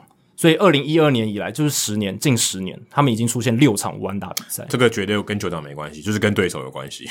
就是因为水手真的真的在打击上面真的不太行。对，尤其是近十年，铃木一朗走了之后，对不对？就是出现安打的几率好像铃木一朗有被无安打过吗？呃，铃木一朗好像没有哦。诶，对，我们刚刚讲的好像都是二零一二年之后发生的事情，啊、应该是他一走以后，对哦，这可能是铃木一朗。水手在他有他的年代，应该很难出现无安打比赛，因为有他在他，对他要一场里面五安打都很难，都很难啊，对啊。当然，水手这近十年不是说没有打击强的球队，也是有啦。你看他们二零一九年全垒打也轰了很多支嘛，嗯、因为 Edwin Encarnacion 用什么？可是至少打击率这一个项目，在这两年真的是表现的不是很好，所以。我就觉得这不是太好的现象啊，打击率太低，然后造成这个无安打比赛有点过于泛滥。对啊，这其实跟大联盟最近之前我们谈过这些发展都是有关系的，有对不对？追求全垒打，三振变多，球打进场内的次数变少，你当然你要形成安打几率就低，要么就是飞出去，要么就是被三振。那你这种打下去，比赛就越来越难看，而且无安打比赛，说真的，在现场看应该真的超难看。对。当然，现在讨论有很多啦。呃，有一说是，诶、欸，这个投手变得非常强哦，造成这个呃打者很难打，这是一个。然后另一个是，现在打者都全力挥击，然后都不巧打，所以场内球变得很少，这也是一个。这点像说，今天 NBA 然后一直狂投三分，然后都没人防守，然后比赛就是看谁三分投的多，看谁比较准，看谁三分命中率比较高，对，就这样，就这样而已。就就到最后就变成，就像谁轰的全打多，这边很单一，他的面向就只有。谁轰的全打越多，对，就赢了，就有点无聊。那我自己判断是主要两个原因，一个是换球，今年大联盟换球让全垒打变少，所以你说前两年可能还可以靠全垒打，就是打破无安打比赛，可能一场比赛就一支阳春炮，然后就就结束这场比赛。他虽然安打还是很少，可是他至少有安打，就是全垒打。但现在今年是连全垒打都变少了，大概回归到二零一八年以前的水准了，就是。二零一九年那时候爆量嘛，那现今年全垒打变少，跟换球应该有关系，因为今年的球就是呃受到空气阻力比较大，所以比较飞不远，这样飞球会变少。那还有另一个原因就是，我觉得就是投手太强，然后变化球太犀利，球速变得太快。那这个就是我觉得打者没办法控制的嘛，因为投手实在太强了。那你说你会想去怪打者说为什么都不用巧打？嗯，像以前铃木一朗那种打法嘛，或者说 David Fletcher、Nick Madrigal 那种敲打打法。可是我是觉得你不能强求每个人都这样打，而且现在你如果用那种敲打的打法，其实。大部分也只能碰成什么软弱的飞球或者滚地球，其实它效果不一定会比较好诶、欸。诶、欸，可是我觉得，呃，先不论说乔打它的价值怎么样，可是现在这个浪潮下，他就觉得全垒打就是比较有效率。是我打的少，但是我得分多，因为、嗯、因为我一直全垒打至少得一分嘛。对，你两支安打还未必得一分。对，那所以他就是追求一个效率，让三分球我丢一个进，如果你按照几率来讲，三分球命中率一定比两分球少。对。可是我丢进一个就拿三分啊，按、啊、你自己长期期望值下来，就觉得丢三分比较赚，所以也是这样子的道理。大联盟的打者就是 采取全力挥击的比较多嘛，是、嗯、现在主流的就是，其实你如果真的去看那些五万打比赛，我看到最后我都会想说，哎、欸，拜托你就是去碰一下，把这个球碰进去，看能不能有机会变成安打吧，都没有。而且这个也没有什么违反运动家精神，你也不是去，你也不是去故意碰或是。不是突袭短打，突袭短打可能也会被人家讲，但是你就是想办法把球打进场内。而且我是我是支持说你在弯打比赛用偷点去破坏，因为你就是要争取上垒，你就是要赢球，你要上垒，你当然要想尽各种办法。如果今天是零比零或一比零，你更应该对。所以我觉得那种潜规则也是很无聊。但回过头来讲，就是我看那些打者，即便都已经打不出安打，他们还是全力挥，就是就成成人之美啊，完全就是这样。就是当然。普遍上来讲，我刚刚讲就是还是因为投手太强，所以打者还是宁愿说我全力挥至少猫中，嗯，还有得分。那我巧打的话，可能我打四五球，可能才一支变成一垒安打。而且接下来那个打者，接下来的打者未必打得出安打，我不就浪费了吗？嗯，残残垒也没什么用，残垒也得不了分嘛，对吧、啊？所以当然也不是说这些怪这些打者，这些打者也是。有苦说不出，是投手真的很强，但是你在看的时候，你就会觉得啊，有点恨铁不成钢的感觉，就就碰一下反方向攻击，看可不可以，但就真的没有，对，所以就最后都是挥棒落空了很多，擦棒被捕了很多，然后就这样结束比赛，变成无安打比赛。其实今年好像只有大概十三、十四场完投，然后结果里面就有六场是这个无安打比赛。所以基本上只要能投到这个程度的，然后基本上都会变无安打比赛。对，有十三场，十三场完投，然后就有六场是无安打比赛。所以这个比例很高，诶、欸、代表说通常你能投到快完投阶段，你都是。而且而且教练会让你投完了。对啊，对，因为你你就是在追逐这个记录，还有一点九局把你换下去，蛮又不是 Ross Stripling，对不对？对，他基本上会让你投完了，就是你用球数超过你原本平常 maybe 上限，他说没关系，我就让你投，对不对？反正如果比赛。分数差距有点大了，我就让你继续投完。我觉得也要看投手的这个生涯阶段。你如果是 Wade Miley 这种没关系，OK，就让你投一百二十球可能没关系。但如果是像 Walker Buehler 或者是刚上大联盟的那个 Luis Patino 这一种，哦，哦，Patino 现在都只丢两三局而已，好不好？对，我的意思说，如果他今天投了一个六局的完打比赛，可能九十球，我可能觉得第七局他可能还是会被换下来。九十球有点多，对，已经太多了。对，所以就是看选手生涯不同阶段。你你说像 Joe Musgrove、Wade Miley 这种，哦，就让你。一百二十球也没关系，甚至讲讲夸张一点，或许他说这是你生涯最后一场比赛，就让你投换也可以。对，其实就，就爆了你都划算。其实当年永航桑塔纳在投那场弯打比赛的时候，他应该也是抱持这样的决心了吧？就不成功变成人。嗯，他在他那个阶段，他可能真的觉得就燃烧自己了。一场弯打比赛对他来说更重要，对不对？但我不知道桑塔纳现在他会不会后悔他当年那个决定，坚持继续投下去。因为他其实是可以跟 Terry Collins 说：“诶，你把我换下来，我觉得我累了。”但大联盟选手通常不会这样讲，绝对不会这样，不然他们他们那种竞争心没有办法。就是他们不会示弱，他们不会示弱，不不不太可能，对对，不太可能出现这种事情，所以我还是会想说，诶，桑塔纳他现在回顾那一段会不会有点后悔？啊，他现在手上这个五安打有点贬值，对啊，但在二零二一二年，诶，二零一二年也蛮蛮多五安打比赛，七场也是蛮多，而且对我记得那一阵子也蛮多，是记录啊，因为大联盟史上至少现代棒球史上就是七场嘛，单季，那是一九九零、九一，还有二零一二跟二零一五，那我觉得今年是百分之百会。我我直接讲了，就是百分之百应该会突破的，所以我们应该开一个赌盘，说谁会是下一个呃追平记录的，追平现代棒球记录。我们要背五安打比较好玩，还是投出五安打比较好玩？背五安打比较好玩，比较好猜，因为我们背无安打是一个球队，对球队，因为比较好猜嘛，我觉得、哦、啊，你要投无安打太难。你看现在这这这六个人。你季前要猜，根本没有人猜得到。赔率应该爆大，爆大，对，可能一比一千之类的。我觉得被无安打比较好玩，大家这个猜的依据比较多一点，对啊。你刚才讲到说打者的形态，我我自己观察，像我看 Corey Kluber 那一场，嗯，其实最后第九局，如果你看，呃，我记得最后一个打数应该是不知道是 Solak 还是谁，嗯，第二个九局上半第二个出局数几乎就打到布阵里面，那打出去我觉得应该安打，就 LeMahieu 在二垒后面。其实我觉得布阵影响也很大。对，你讲到一个重点，布阵也是一个，因为以前有很多那种。中穿或者是什么二游穿或者是三游穿，基本上你打到投手的那个正面的球，他只要没有挡下来，就是中穿，基基本上都是安打。对啊，除非今天，嗯，可这样讲也不对，除非他今天有说有保送，然后这个二游比较靠近二垒垒包，或许拦得下来，对啊，但大部分情况下都会穿过去。对，因为现在你看，现在大联盟棒球真的好好少那种三游之间的穿越安打，一二垒之间的穿越安打很少了，尤其那种滚地球，呃，对，而且是相对比较没有那么强劲，不是咻这样过去，对对对。滚过去的，对对对，那种所所谓的 seeing eye single，、嗯、就是有长眼睛的安打球，嗯、真的好少。对，很多 bounce 的，很多弹跳，很少很少。因为现在布阵实在太优化了，这是真的会降低滚地球的 BABIP，就是安打率。或许就是因为这样子布阵，因为它布阵的这个目的就是我让你更容易接到球。对，呃，更容易接到就是你不会那么惊险的接到球嘛。嗯、对，就是让你更轻松的处理，让你几率更高，可以把这个球完成。所以美季搞不好也变少了。对啊，因为我今天我我站的位置就是球会飞过来差不多的地方，我还飞扑干嘛？就好处理啦，就是很轻松的感觉就完成了。搞不好独眼外子就站在那个地方接球。对啊，而且布阵某种程度上也增加了打者继续全力挥击的诱因。因为、哦、对，这个这个是有一点因果关系的，因为他要他要加强那个击球出速嘛。对啊、就就如果打不穿你，我我都打那个方向，我唯一要打穿你就是用力打，就打的够强，你总接不到了。或打的够高，对。仰角稍微高一点，然后再打的够强，你总接不到了吧？要么就是球穿破你的防线，要么就是飞过你的头。对，就这两种，不然不然你要怎么办？不然一定被截到。对啊，因为现在布阵真的太优化，而且还没提到，我们刚刚只讲内野的这个布阵，现在连外野也有布阵嘛。你有时候打了飞球的方向，它就是接得到，对不对？有些飞球本来以前会变成二垒安打的，可能现在都会被截杀。因为现在外野手都会带着小抄了嘛，都会知道说，我现在面对这个打者，我要向左多多站几步，我要向右多站几步什么的。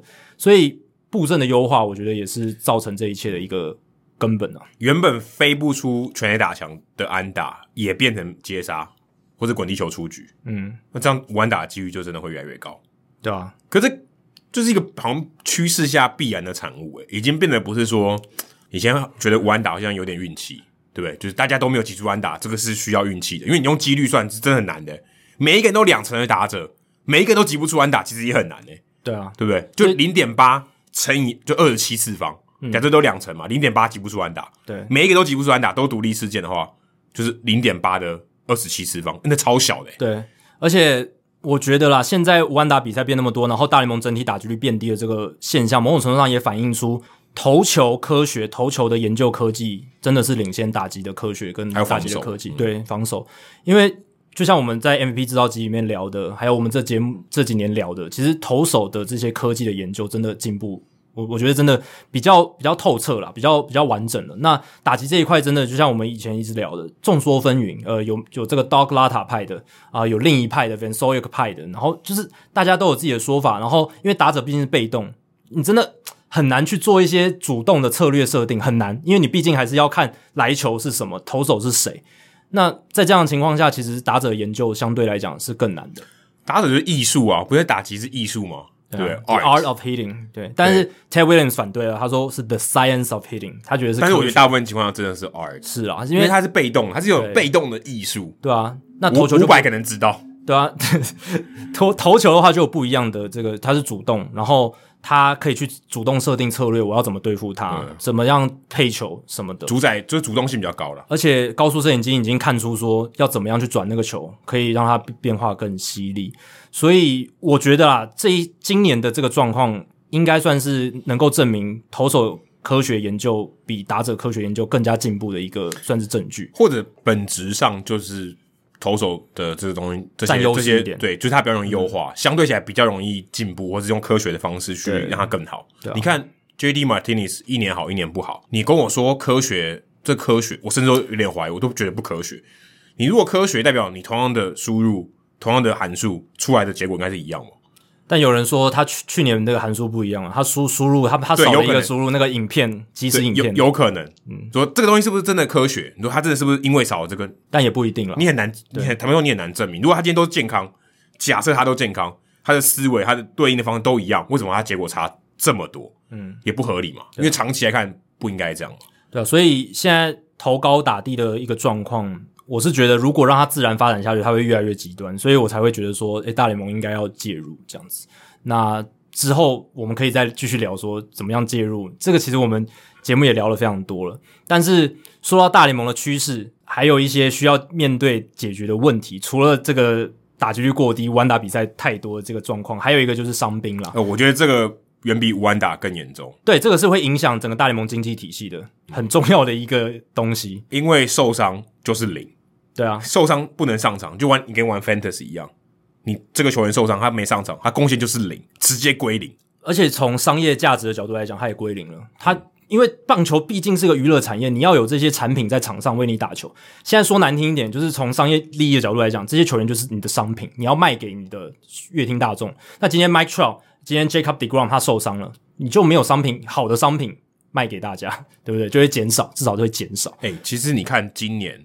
那些球队几乎每一队都有一个明星球员，A 级的球员受伤，受过伤，对，而且相对比较长的时间呢。对，你说 Mike Trout 他六到八个礼拜他的这个小腿的伤势，然后 Jacob deGrom 他也受伤了一段时间，虽然快要回来，可是他现在也还没有回来。对啊，Louis Robert 也受伤，Eloy Jimenez 也受伤，然后 Giancarlo Stanton、JT Realmuto，然后 Aaron Hicks，嗯，呃，Kevin Biggio 是今天最新的，也也受伤了。Michael Conforto 也受伤，Ronald Acuna Jr.、Fernando Tatis Jr. 林多尔没受伤，但打跟受伤差不多。对，打的比受伤还烂呢，搞不好比带伤打还烂。Carrasco 也也受伤，今年根本没投。大都会队有多惨？十六个人在伤兵名单上面，而且大部分都是主力。你看他们现在打线真的是小联盟球。他们今天有一个中外野手飞扑美记 Fargas，我完全不知道是谁，就小联盟拉上来。我想说。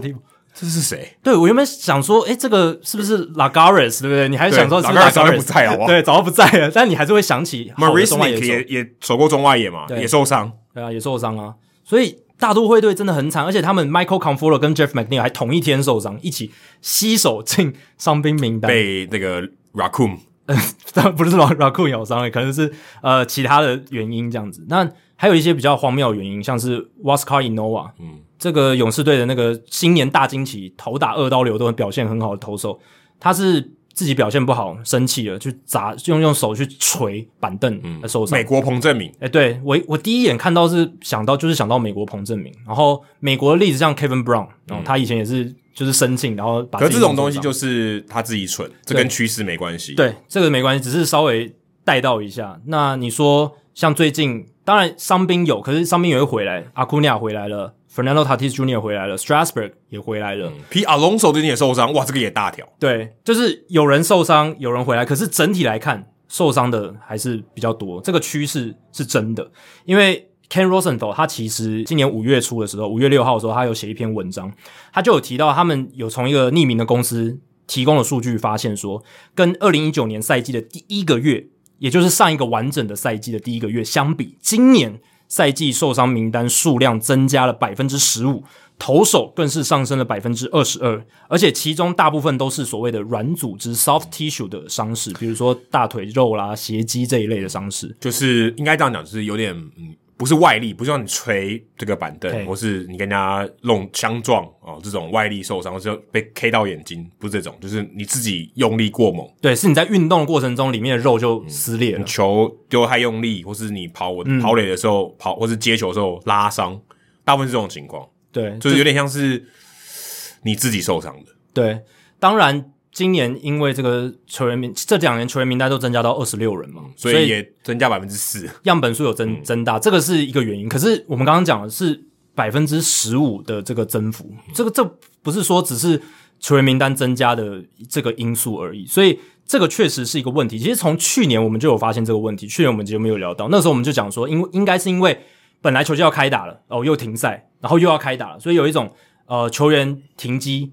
哦，又要热机、停机、热机这样子一个状况。你这个比喻有点弱，就跟你家里的冰箱，然后台电最近一直停电，它就坏了。对，对不对？对啊，来一下来来电，哎，又要运动一下，哦，又又停电，它就坏掉了。对啊，然后机器都会坏，人也会坏，里面的食物可能也会坏掉。对啊，对啊，因为一一下变热，一下又又变冷，一下变热，一下变冷。对啊，所以这个是不太好的一个现象，所以也可能也导致了去年投手的伤势也特别多的一个状况。但今年。今年大家有一个说法，就是啊，可能是今年因为要回归完整的一百六十二战的赛季，有一些球员他又要重新回到二零一九年步调，可是他二零二零年训练方式不一样啊，那他今年又要重新的把这个强度拉高到完整赛季，造成他可能没办法身身体可能有点负荷不了，或者是呃身体不适应等等，这是一个大家提出来讨论的原因之一。这个其实蛮直觉的。但就是你就是说他就是不符合他原本的这个习惯 routine，但是我觉得这个只会发生在那种他已经真的打很久的人，嗯，他诶、欸、他他的 routine 被破坏掉，还有我今天是刚上大联盟的人，也也许还好嘛，对不对？嗯，他可能这个习惯还没有真的建立的这么牢不可破，他就是一个长期的习惯，所以我是觉得这个听起来虽然直觉，可是要一个这么大明显的差别，我是觉得有点夸张。我看到 Rosenthal 那篇文章里面提到一个数据，他说。前四十五场比赛，总共有四百零二个这个进出伤病，就进到伤病名单的这个情况，四百零二个，总共也才三十队而已，平均每一队超过十个。对，然后总共有一亿八千七百万的薪水就这样不见了。对，因为要付他，他就没上场，一亿多诶。这个他应该是没有计算 COVID-19 伤病名单，没有。对，所以他是已经把那个因素排除掉的情况下，就是对，跟肺炎无关。没错，所以。你就知道这个数字是非常惊人。当然，其实 Ken Rosenthal 那篇文章，还是或是其他的报道，他们也没办法明确指出说到底这个原因是什么，因为这太难了，你没办法指出到底这个大趋势，快速的知道说到底是什么原因。其实有很多大联盟的大趋势，我们也不知道确切发生的原因是什么。也也有人说，这个类固醇年代的禁药年代那一那一个年代的打击变好，或者说打击数据增加，不一定是因为类固醇，搞不好是因为扩编的关系，导致这个联盟的这个水准，投手下降，投手水准下降被稀释，也有一说是这样。所以回到受伤这件事情，这个受伤潮，其实老实讲，还没有人能够确切的指出大概会是什么原因。但是有些人也想说，看有什么样的解决办法。那有一个想法就是缩短赛季是最直观的，可是这个也是我觉得最不可能发生的。因为没有缩短赛季，就是钱变少了，钱变少，因为有一百六十二场啊，八十一场了，对、嗯、对，主场来讲，我八十一场的收入，你现在叫我少赚一点，我哪我哪要？对，资方一定不愿意点头，那劳方也会觉得说啊，这样子的话，我薪薪水一定会变少，我的谈约那个斡旋的筹码也变少，嗯、所以这个是很难通过的，因为劳资要协议，不是说双方的利益都有损害，都有损害。那你说球员？对，健康可以得到保障，他休息天数变多，可是你没办法提出一个具体数字说，说，哎，我今天减薪你百分之三，你受伤几率也减到百分之三。对，没办法，这个没办法说，所以你拿不出数据资料，你没办法说服人说，好，我们今天就来做这件事情，我们来减到一百四十场或一百四十场。有人搞不好觉得钱比健康重要，对啊，很多，哎，应该其实很多人都这样觉得，对啊，应该很多人都是这样觉得，对啊，所以我觉得这个方法是比较不可行，就是实际实实际上操作比较难的。可是其实真的长期来看，我觉得这跟吴安达这个某种程度上有点重复诶、欸。你觉得有点关联这样？就球越来越快啊！对，我今天我把我手投到受伤，这个很容易理解吧？我根本不应该用那么大力，我的身体负荷不了，我说催泪，然后就是受伤了。嗯，现在投手基本上没有什么在配速，所有每个人上来都是每一球都全力在丢。你如果丢九十四，还觉得你慢？对啊。你后援投手九十四，搞不好 below average 了，对不对？现在一般投手平均来讲都九十三英里了。对，可是你要想人人体的进步能进步到哪里去？一定有极限，一定有极限。啊，你一直在 push the limit，你有一天一定会爆。对。所以这这，这个就是，就像你刹车皮，你一直在那边刹，你刹车皮总有一天会坏坏会坏吧？这蛮合逻辑的哈，就是总有一个人体总有个极限。那当你一直不断的去 push，然后一直在吹，一直在吹的时候，受伤的几率往上加。你打击挥棒要越来越快，你要跟上那个球，嗯、你也越越越越用力。你跑，你为了要有好的这个道垒，或者你要有美技，你越跑越快，你就拉伤你自己。你可能负荷的这个可能要跟 Bryce Harper 学一下，就是打一点养比较养生一点，对不对？你可能太拼就受伤，不是不鼓励你拼。但是你为了要争取这个这个合约，或是你要有好的表现，你可能就会受伤的几率变高。嗯、而且我觉得这可能就是反映在球速上面，这、就是一个很大的、很明显。因为你你的手、你的韧带就是能负荷的东西就是这样。对啊，对你今天月头好，今天说你丢一两颗一百迈的无所谓，那你要连丢好几场，对一百迈你就会受不了了。有一个很大的问题是。棒球赛季，他当年设计的时候，他没预料到未来大家都会这样打打棒球。哦，对，如果你现在打，其实应该跟美式足球赛程一样。美式足球为什么一一个礼拜只打一场？因为太负荷量太大了，你打两场会有人死。对，每一场的那个强度在高到吓死人，甚至对，甚至还有一个 bye week，有时候你还中中间还少一还少一周打。对，棒球搞不好，其实说真的，一百六十二场，其实真的是把大家吵死。太多，你以现在棒球的强度来讲，搞不好真的是一个可能一百二十场的 schedule 才是对大家。最适合的，搞不好说不定，呃，或者是比较符合健康状况。对，因为当初他们设计可能一百五十，最早大概一百五十场左右的赛季的时候，就是因为大家那时候打球强度还没有那么高，然后还没有科学化到那么精细，分工没有那么明确，大家而且那时候丢球是为了让打者打嘛，然后不是说现在丢球是为了让打者打不到，现在这个目的是变得不一样，所以有点玩法改变，玩法改变，而且科学化的发展快速到。是现在规则跟现在赛程设计跟不上的，这就跟法律一样嘛。我们现在很多科技的进步，法律也是跟不上。那对对，这正常，法律都永远都是跟在这个趋势之后，永远都是抛在后面。可是我觉得，你如果要改善一些现况的话，你就是法律，或者是说你现在的赛程或者是一些规则，你要也能跟上，才能保护一些选手的安全或者他的健康。Trout 最近不是小腿拉伤，对，六到八个，六到八八个礼拜，六到八个礼拜，票房的影响非常大。因为大家去看，如果去看天使队比赛，虽然去看的人可能百分之九十看大谷翔平，哦 Trout 还是很重要，但 Trout 很重要。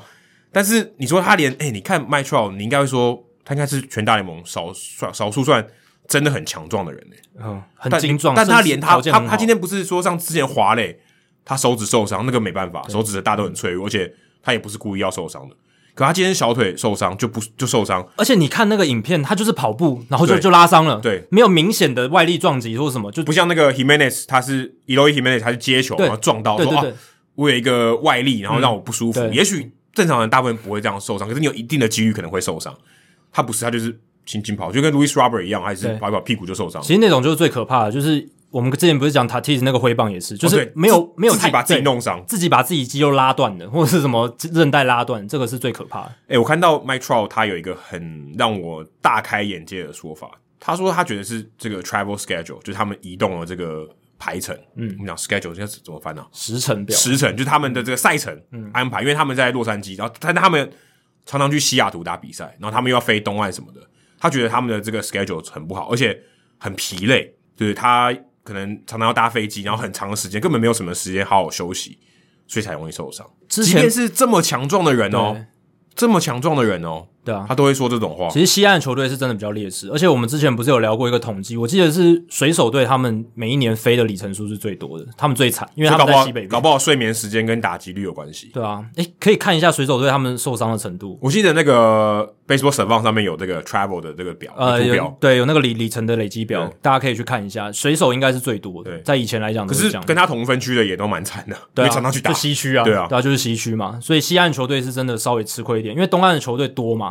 而且城市都很近，而不像西岸都那么分散，所以这个在先天条件上确实，诶，对对某些球员来讲，这会是一个影响。即便 Mike Trout 也打了八九年，然后这么壮，然后他都会觉得这个赛程不是人过的。那其他人怎么办呢、啊？今年对啊，他他已经打第十一年呢。菜鸟他哇，对他讲是一个酷刑的，因为他根本还没有适应，嗯，然后这个这个赛程就直接压上来，对、啊？他哪受得了？一般这很难受得了。小联盟球技短嘛，而且小联盟有一些他的这个移动距离是没有那么远的，对吧？不像大联盟叫东岸飞到西岸，那压力差很多。对，那个对身体的负荷也也是一个很大的变化。哦，可是小联盟其实搞搞不好更超，因为三 A 以下还是搭搭巴士，搭巴士，他们都搭飞机。对，三 A 有搭飞机，长一点的会搭飞机，可是。大联盟基本上都搭飞机，除非是洛杉矶自己打的，就是坐车自己开车去。但大部分坐飞机，他连这样好的 charter flight 专机的服务，他都觉得很累。嗯、对啊，小联盟的赛程毕竟还是比较少，我觉得多休息的天数可能比这个更重要，就是有有休息的天数安插在里面。诶，一百六十二场，如果今天休息天数变多，代表赛程要变长，头尾的时间，或者是你比赛就要砍掉啊。那就没有，这假设还是维持一百六十二。对啊，对啊，对啊，因为我希望。赚多一点钱，对啊，对啊。如果维持比赛场数的情况下，就是赛季变长。可能我要季后赛、世界大赛可能要打到十一月中。对啊，但是这个也是有限制的啊，因为气候条件不允许。对啊，你到你到了十一月中，或者是太早开机的话，有些地方就是不能打棒球，对吧？那赛程安排又是一个难题。对，所以其实问题的复杂度还蛮高的，蛮高的啦。就是这个不是说一触可及解决的事情，要慢慢大家去商讨一个解决办法。而且我觉得要先找到原因。就是或或者是把这个问题的范围，或者说原因的范围缩缩小一点，让我们知道说可能会是什么样的问题再去。而且说真的，以医学的角度来讲，医学跟打击，医学科学多了吧？嗯，这正常来讲，应该可以更容易找出为什么容易受伤的原因吧？但是照理来说，应该这样。我记得你之前在 MAP 制造机，我们聊那一集。你说 Next Frontier 就下一波浪潮，就是避免受伤。对，避免受伤是最目前看起来蛮失败的，还蛮失败的，对不对？因为 目前看起来这个浪潮是直接把这些人淹没了。现在都是靠运气嘛，就是哦，这一支球队可能今年伤兵特别少，但你他他可能自己也不知道。就跟红袜，红袜现在就是这样，对啊。我现在敲一下那港务，他们受伤真的真的比较少。前两年我记得是光芒嘛，嗯，光芒就比较少嘛，对吧？所以每一年的状况好像不一样。然后那洋基跟大都会总是特别多。当然现在的话。大联盟这些球队，他们可以收集一些选手的生理数据，不知道这个会不会有帮助。只是这会衍生出一个问题，就是球员隐私的问题。球员愿意公开多少？这我们之前聊过嘛？愿、嗯、意分享多少自己生理资讯给球队？球队又会拿这个会会不会拿这个当做谈约的这个对他不利的条件？可是如果是对他有帮助的，照来讲应该要。对，可是有帮助的东西，一瞬间可能就变成不利条件。对不对？你的那个那个已经有一点撕裂了，或者是什么，他可能就不给你签约了。反过来讲，你会觉得说啊，及早发现，及早治疗。可是有些球队不会这么想，他就觉得说我在小联盟拉一个新的新鲜手臂上来就好了。我这个你这个我不要了，太太有风险了。他就马上把你丢掉，也不帮你动手术什么，就就这样。这些是有有可能，有些球员会这样担心。我看到 Stanton 受伤的时候，我就想到江教练的偶像 Eric Cressey，他已经来第二年了。哎、嗯，怎么 Giancarlo Giancarlo Stanton 还在受伤？然后 Aaron Hicks 也报销了，对，报销了。哎、欸，我给你第一年，你没有弄好，OK，这个这个花一点时间。第二年，Stanton 还是受伤，我觉得已经可以开始，而且他这个受伤不是不是那个外力的哦，对啊，他就自己受伤。我觉得已经可以开始皱眉头了，就是对 Eric Cressey 的团队。当然，你也不能说百分之百怪他，我我，我的耐心给你能给你多少？就选手受伤不一定真的是这些。这些复健团队或者是激励团队的问题啦，有些真的是选手体质的问题，那也可能是你选材，你当初就不要选，就是买他来。可是如果我今天 hire Eric Cressey，我就是要做到这件事，不是就像我的手机买一个这个保护壳一样，啊、我希望我手机不要坏啊，啊，就又坏了。对啊，但、啊、你这个不是说摔不会坏，而是就是让它可以更强壮一点。但假如是手机本身的 CPU 就不好，或没有或手机它本身就很容易碎，你保护壳再强也没有用。对啊，这这是我刚刚轻轻一捏手机就碎了。对啊，所以我觉得。也不尽然能怪 Eric Cressey，因为这些球员也不是他选的，对不对？他、欸、当然他是要负一点责任，说我的工作是要维持，对不对？尽量维持，或者是让他受伤的几率减少一点。对，他这一点是目前看来好像没有做的非常好，对，因为 Stanton 对他们来讲非常重要，尤其是 Stanton 今年开始打得很好，哎、欸、他这个损他是归零损失很大、欸，诶对啊，所以这个也是可以继续观察下去，洋基队会怎么样？那至少面对这个问题，Kluber 还是还健康。对，但 Kluber 不能算他的功劳，Kluber 今年才加入的。嗯，太阳目前也还在继续投，对不对？哦，对对对，Jameson 太阳，所以还可以继续观察下去啊。我觉得这个点是蛮有趣的。那说到这个受伤，然后还有趋势，还有另一个大联盟，这其实不只是今年，这一两年都有发生的一个现象，就是触身球的激增。哦、那看到 Kevin Pillar 那个吓死，Kevin Pillar 还有 Bryce Harper 你都吓死。啊、哦、，Bryce Harper 那个流的血好像少一点，但你他还是砸在脸上诶、欸嗯、而且是。那个 Cabrera，Janis Cabrera 那个爆快，就火球男直接招呼到脸上。当然 Webb 也是这个速球速蛮快的，但是都很可怕，都很吓人。然后你就会觉得说，哇，Bryce Harper 他是钢铁人是不是？他被打了之后，诶、欸，没没什么事情。他他好像他的脸没有太大问题，可是呃，皮拉好像是皮拉好像是被那个重量级拳王揍了一拳，对，甚至脸都有点变形。他有骨折，他鼻子那边几乎就是几乎全毁。他不是隔天还回到休息室说有有排我上场吗？对对。幸好是他也可以这样子，就是他意识是清楚，而且好像没有太多脑震荡的现象，就只是骨头骨折这样子。那这个还好嘛，就是去做一些重建，那久了之后就会恢复，这个都算不幸中的大幸。哦哦哦哦！可是我觉得身体可以恢复，那心理阴影很大诶、欸。很多人因为出生球不不打棒球嘞、欸。对，但 Pilar 你你就感觉出来他不是这样子的人，他的他他的这个钢铁男子，对他心心理素质很强，对他心心理素质真的非常强。Harper 某种程度上也是，当然有些人是真的没办法回来。我看 Harper 还有有记者采访。他他说这是他人生中最可怕的 moment、欸。当然了、啊，就算再坚强的人也会觉得这是很可怕的 moment。这，这个这个这个，我觉得已经跟心理坚强没有关系，这基本上是快要看到生命的尽头、欸。诶，因为像二零零五年那个 Adam Greenberg 就是啊，他被砸到头之后，他就就后来只是纪念性的回来一个打击，大家帮他庆祝一下，就是他能还能够回到球场，已经很了不起了。但是他后来就不是大联盟球员，所以这这真的是非常非常危险的一件事情。当然，我们今天讲的触身球的激增呢。这两个是一个极端的案例啦。其实整体的这个激增是指整个大趋势。那整个大趋势是说，诶，好像是很多本来不应该是触身球的球变成了触身球，这是我们这一两年看到的现象。那大家会直观的觉得说，诶，触身球越来越多，应该是因为投手投得越来越快哦，变化球越来越犀利。这是我们刚刚提到的这个转变嘛？因为越快，通常代表它控制性就越差。对，但其实。速球造成的触身球比例反而是在下降的，因为 Tom Verducci 最近也有写一篇报道，他就讲这件事。近三年来，速球的均速是从九十二点八英里上升到九十三点三，但使用比例却从百分之五十四点五降至百分之五十点五，所以速球造成触身球比例其实是下降了，从百分之五十七点三下降了将近十个百分点到百分之四十九点四，所以速球造成触身球的比例其实是变少的，所以大部分诶现在越来越多的这个触身球其实是从变化球而来。变化球所造成，变化球打到不会痛啊？呃，不是这样讲不对，没那么痛，对，没那么痛，不是造成的伤害没那么大，对，但其实也合理啊，因为变化球投越来越多，而且变化球相对来讲比较不好控制，这个是大家直观上会觉得。可是直球打到比较比较可怕诶、欸，就像 Kevin Pillar、Bryce Harper 这种，对，这个是对选手直接的生理伤害是比较大。可是你从这个整体数据来看，真正变多的是变化球造成的触身球，然后你从这个整体的趋势来看，一九。八四年到一九九七年也有出生球的增长，从零场均的零点一六翻倍至零点三二。那二零一三到二零二一年也有这样子的一个翻倍的状，呃，就是大幅增加了，从零点三二增加到零点四六。诶，其实增加了很多，这是全联盟的数据，嗯、单场的平均。所以这个让很多专家都觉得是有点忧心，但。我看了这个 Baseball Prospectus，Rob Arthur，他是一个数据分析作家，他的研究，他说，其实与其讲投手，真正造成这个触身球激增的罪魁祸首，似乎是打者。怎么说呢？因为有很多右打者的内角球，而且这个内角球不是说很内角的，是靠近好球，非常靠近好球带的内角坏球，都本来不是触身球的，都变成了触身球。像在二零一八年，每当有两百二十二颗这种内角的球。就会有一一颗是触身球，两百二十二分之一，那比例大概是百分之零点四五。那到了二零一九年，变成一百六十颗就有一颗，然后到了去年，则是每一百二十颗就有一颗，上升到百分之零点八的几率。所以短短三年间，这个数字上升了大约百分之八十，就是内角但不是特别内角的球，然后右打者这个触身球的比例这样子。所以他 Rob Arthur 他认为，其实打者占的因素是比较大。然后投手的话，因为投手你会看他投内角球的比例嘛，那其实投手投内角球的比例是没有变得特别多的一样的。然后他投的位置也没有特别的一直往右打者或者是左打者的内角靠近，所以数据上来看，你看不出投手有什么证据会造成这个出生球的激增。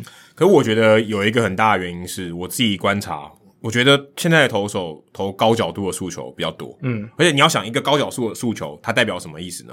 他这个走的路径比较短，所以他的反应时间是比较少的。如果你今天是右投手对右打者，他的出手点直接打到你的头部的话，那个时间点绝对比他挖地瓜还要短嘛，那距离一定比较短，嗯、所以其他反应的是更难。他他今天他丢的越多，这高角度的球，而且他打到他的身体的几率就会变大。对，因为还有一个原因是，大家如果你现在心里想一个打者要打击的画面，他上半身他的手其实是比他的脚更靠近本垒板的嘛，所以代表他被打到的几率是比较大的。所以他如果今天高角度的球丢多一点，他打中他的这个上半身就是或手肘的几率就大很多。嗯，所以他如果他今天手肘稍微伸出去一点，加上最近护具有很多，他就给你打啊，对不对？对，我就打到手肘，我有这个 elbow pad，嗯，我就给你打。我也不怕，我就不会闪，对不对？我就或者我稍微闪一点，我就让你碰到也可以。对，你刚刚有讲到几个重点，第一个是球真的越来越快，而且现在这个共轨效应越来越难分辨，所以我觉得有些打者真的是被骗到，他可能他以为这球不会砸到他身上，他他不知道，然后就被砸到，因为他反应时间对就比较短，反应时间变短，因为球速变快。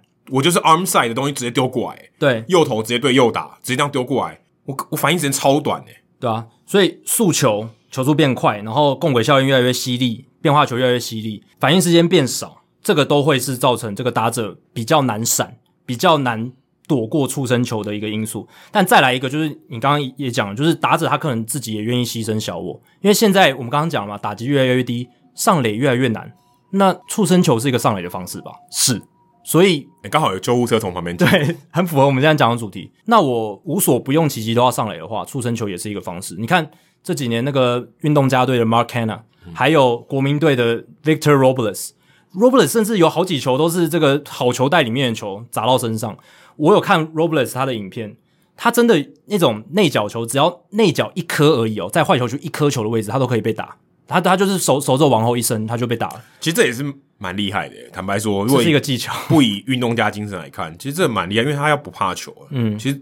这不这蛮不容易，这是反本能。对，这反本能，这这不太容易。我们看到任何物体向我们快速的飞来，我们直觉是本能的反应。如果他是左头的话，左头对他，Robles，诶 Robles 是右打右打。如果右右头对他的话，哇，那他要闪，他他这个更难诶。所以其实你要蛮蛮佩服这些愿意，如果他真的是愿意用出生球上垒的话，那真的是很很扯的一件事情。哎，带我觉得有带护具有差，有的带护具。他我今天诶，我今天让你打我的手肘或是我的前臂。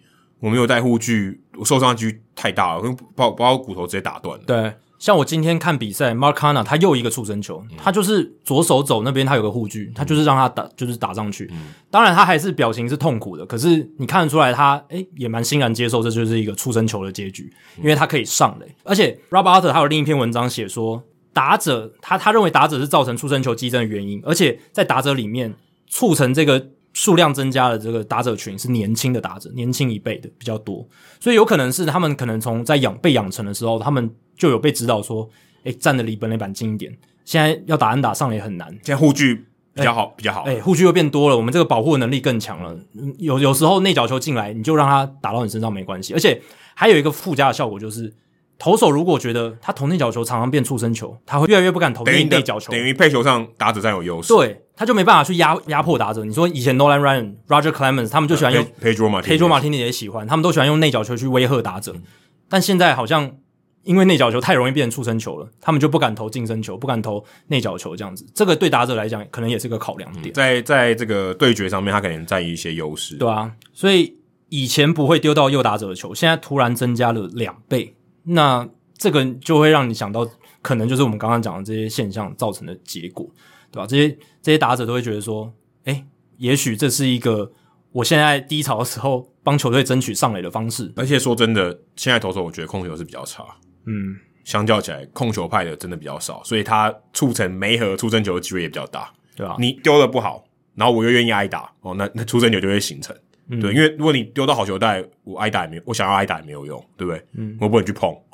碰，如果在好球带里面碰也是好球啊，对不对？对，所以他他如果今天诶稍微偏一点点，他控球没有那么准，稍微丢近身一点，我就不闪了，我就直接给你打。对啊，其实我一开始也是这样觉得，就是我看这些投手他们的变化球越来越犀利，而且呃速球越来越快，照理来说是真的是比较难控制。但你又看 Arthur 那篇文章，他又说其实投手控球其实没有大家想的变糟那么多，或者是根本没有变糟，所以。不知道我我自己我自己看比赛，好像是觉得真的控控球又比较糟一点。对啊，就球很容易诶，怎么就怎么溜溜球，或者是就是比较离谱的球。对，对，当然这还是我觉得还是可以更多数据样本去做研究啦。对啊，但现在整体看起来真的是可能打者这一这一方面占的因素是比较多一点。哦，打者的生命越来越危险，其实蛮冒着生命危险上垒，就我真的就蛮可怕。那个 C flap 就是那种 C 型头盔，Bryce Harper 戴也没用哦，我直接打到诶、欸。我是觉得有一天，也许的打者呢会带着像呃 NFL 那种护具，就是头部护具，那很那很重诶、欸。也许之后会发明什么更厉害的材质，板球也有嘛？对，板板球也有，就是我觉得以后应应该要这样，不然哎、欸，万一 Bryce Harper 今天没有那么幸运呢？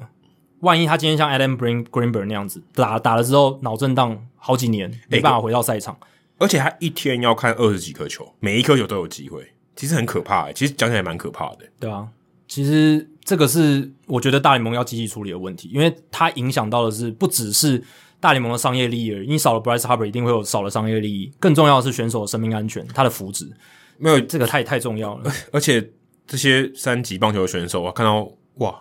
这么这受伤这么严重就不打了，对啊，就跟 NFL 脑震荡这个问题影响很多人，他说不打了，啊、我就我干嘛要打美式足球？震荡效应那部电影大家都还记得，对啊，这个影响很大，因为你说你影响现在的好没关系，但我长久看来长期影响小，对，可是这个东西是会影响长期，会影响他这个选择运动这个意愿，对，所以我觉得长远下来看的话，大联盟应该要做，就是聘请一些第三方的单位去做研究，开发出好的头部护具，不管是今天投手戴，打者也要戴。或者给大家多一点这这个防滑的东西，让你控球稍微准一点。对啊，就 legalize 那个就是外来物质嘛。嗯、对啊，就是用用什么方法，不管，就是我觉得就是要保护好选手。你野手可以不带嘛，野野野手就还好，守备员还好，但是我觉得投手还有打者，我觉得是要的。我觉得这个未来科技那个材料科技够发达，应该可以发明出尽量不影响选手的，不让他感觉到任何重量的一些材质。眼睛视线，对啊，那个东西出你不可能用什么压克力或玻璃，那感觉有点怪吧？如果如果今天你把整个头都包住，你还是会有眼睛会露出来吧？那你那个还是蛮可怕的。我觉得前面就是用像竹笋的那种，哦、就是那种就是横杆式，就是那种铁丝或者什么的，反正就是网网状或者什么的，就是还是可以让他视野保持尽量清楚，但是又可以把球挡住的。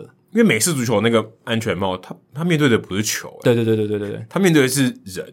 所以相较起来，它不会这么一个速度不会那么快，它它的体积也没有那么小。但你会想说，主审他也是需要高度优优质视线的一个工作嘛？他要看得非常清楚，但是他都可以戴那样子的护具。我觉得这就只是一个适应问题哦，就是久了之后，大家一定都会适应，只是第一波的人能不能接受这个改变。之前那个帽子，投手那个帽子就没人戴。对，我觉得这是当然也是因为那个产品可能还不够成熟，它可能真的有重量感，它也太有感了，然后可能真的太不美观。没有，现在都没有人戴，都没有人戴都没有。但你说像 Brandon McCarthy 那种例子，常常被。不知道为什么球场要朝他头头上招呼了。今年是很幸运，我们还没有看到比较少吧。投手被球强击球打到头的，好像还没有。我至少我今年还没看到。哦哦、拜托不要有。对，拜托不要有。对，但我觉得照这样继续打下去，还是有可能。这个是这个是几率问题，坦白说，我觉得这是几率问题。这个如果有护具，就是可以可以保护嘛。对，所以我我是希望可以看到一个更好的护具。出现来保护我们的球员这样子。那说到这个改变，呃，一些规则或者是改变一些器材，改变来做出一些调整。大联盟其实今年我们在季前的时候有聊到嘛，他们要在小联盟做实验，那也确实实行了。今年小联盟也开打了，小联盟一 A 他们的盗垒数确实也暴增了。哦，高 A 跟低 A 啦，要分一下。对，就是有高阶一 A 跟低阶一 A，就是一 A 这个层级里面，那高阶一 A。跟 DJ EA 他们尝试的新规则其实不一样。高阶 EA 是所有投手牵制一垒前要退开投手球，哦，所以投手板，投手板，投投手板，对，投手板不是投手球，投手球太远了，投手板。所以像以前 Andy Pettitte 或 Kenny Rogers 那种滑步式的那种牵制就没了，就呃违法，在高阶 EA 就是违法。你如果这样做的话，就是一个投手犯规，呃，跑者就可以就是往往前一个垒包这样子。D J EA 的话是投手牵制的配额制，也就是说。牵制到任何垒包，免责的最多两次。那如果你到第三次的话，就要负责任哦。第三次如果没有牵制出局，就是投手犯规。而且投手，如果你做好了准备动作，你塞好了，退开投手板，这也算是一次牵制的扩大。所以基本上就是你只能做两次的牵制动作，而且你尽量就不是要不要退开投手板了。对，那这些规则实验之后呢？呃，Jason Stark 他这个 The Athletic 的资深记者，他就在五月二十日有看出一篇报道，去记录一下现在的状态。那其实。高阶一 A 的这个退开投手板的这个规则，两年前其实，在独立联盟、大西洋联盟就已经测试过。他们是在上下半季交替的时候采行这个新规则，结果发现那个时候上半季大西洋联盟是每场平均会有一点零二次的盗垒，到下半季就暴增到一点七三次。哦，所以这个成效是很明显的。那今年在高阶 EA 的成效呢，是跟二零一九年相比提升了七十七 percent 哦，所以跟大西洋联盟的测试差不多，就是都是蛮高的这个盗垒尝试的这个增幅。以前二零一九年 High A 就高 A，呃，一场比赛只有零点八次盗垒平均，嗯，今年是一点四一次，几乎快翻倍了。对啊，就是非常高的涨幅。那刚才 D J E A 那个规则是说。有配额制嘛？那这个让盗垒的次数的成长幅度是百分之四十三哦。二零一九年 EA 层级的这个盗垒平均每场的盗垒次数是一点二次，到二零二一年就变得一点七二次了哦。所以这个比例这个增幅就是很明显，也有当然会比这个高阶 EA 稍微这个增幅低一点，可是两者的增幅都非常明显。那你如果把现在不管是在大西洋联盟，因为大西洋联盟就是那个制度就采行到现在了，然后还有高阶 EA 跟低阶 EA 这个现在采行新制度的场均盗垒数，拿到大联盟的赛场上，或者说拿到大联盟的这个去比较的话，会是什么样的年代呢？以大西洋联盟来说，一点三七次，场均一点三七次，大概是大联盟一九一三年那个年代死球年代的。嗯这个次数，然后高 A 是一点四一次嘛，那这个是相当于一九零零年的大联盟，然后 Low Low A 目前是一点五九次，相相当于一八九七年的大联盟，所以现在在小联盟跟大西洋联盟发生的这种盗垒频率，大联盟一百多年来没有看过哦，就是很明显的增加，对，有点像说今天这个夜晚的市民大道没有警察，大家狂开。对不对？对啊，去一路绿灯，然后也不会有人给你开单，嗯、因为现在就投手签字跟开单差不多嘛。对，对不对？就告诉你说，OK，这条路上就只会有两个警察，对，只有两个站，啊，你过两个站以后随便你开，甚至你说都把红绿灯拿掉了，对不对？没有红灯这件事情了，基本上啦，对吧？你说。如果他真的尝试两次签字或者三次签字都没有成功，那真的就是没有红灯了。而且他会有，你刚有配额，我觉得配额这个影响蛮大，啊、就是就是有点像你今天投四外球，如果今天我三坏球了，我知道下球要投进去嘛，我想要解决你嘛，那我就知道我的心态就不一样，打者就可以准备攻击。没错，那盗垒也一样啊，他一定会更愿更愿意盗垒，更这个尝试的意愿动机大很多。他不只是动机，他离垒距离就给你变大，嗯、因为你不能签字。对对不对？那那你而且如果你球在手上，你只能投手前置，你捕手不能前置。对，球在你投手手上，所以你只能投手前置。而且你说高阶 EA 那个规则就是要退开投手板，其实要光要退开投手板这个动作就可以增加跑者的这个离垒距离。对啊，因为他给他反应时间变长了，他反应时间变长。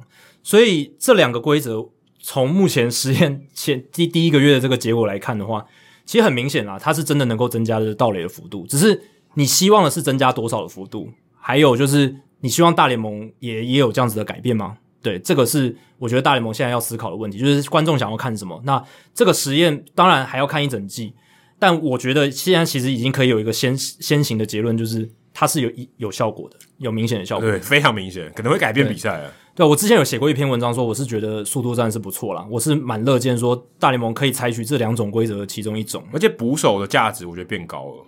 嗯，你说以后电子好球带应该想在我们有生之年会看到，嗯、对。那捕手偷好球这个能力就意义就不大了，嗯、他就意义就不大。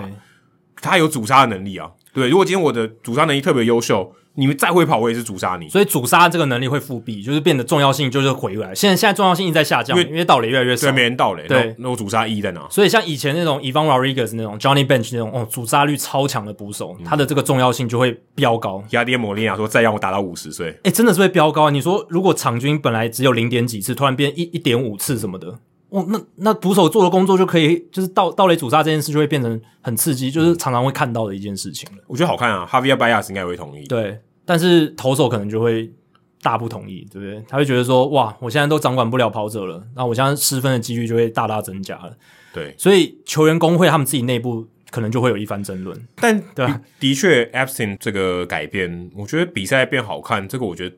几乎是同意的，对，因为它变化性变大了。因为你有跑嘛，你现在不跑，不跑就不会有事情发生。你有跑，呃，会不会死？哎，不，不是说让你跑，你就一定会 safe。对啊，这不是哨棒，对不对？嗯，也不是河滨公园的棒球，你有跑，你未必会 safe，你还是有风险的，只是风险降，帮你降低一点。对，让你至少愿意去尝试，我觉得这个很重要，可以增加这些尝试的意愿。还有就是，我觉得这样子的规则改变，可以让这些本来。快要没有工作的这些腿哥算是复活起来，对不对？本来，哎、欸，可可我觉得腿哥在这种艰难环境下，他可以活。照理来讲，他应该会在大盗垒时代，假设好了，嗯，他应该比较不吃香吧？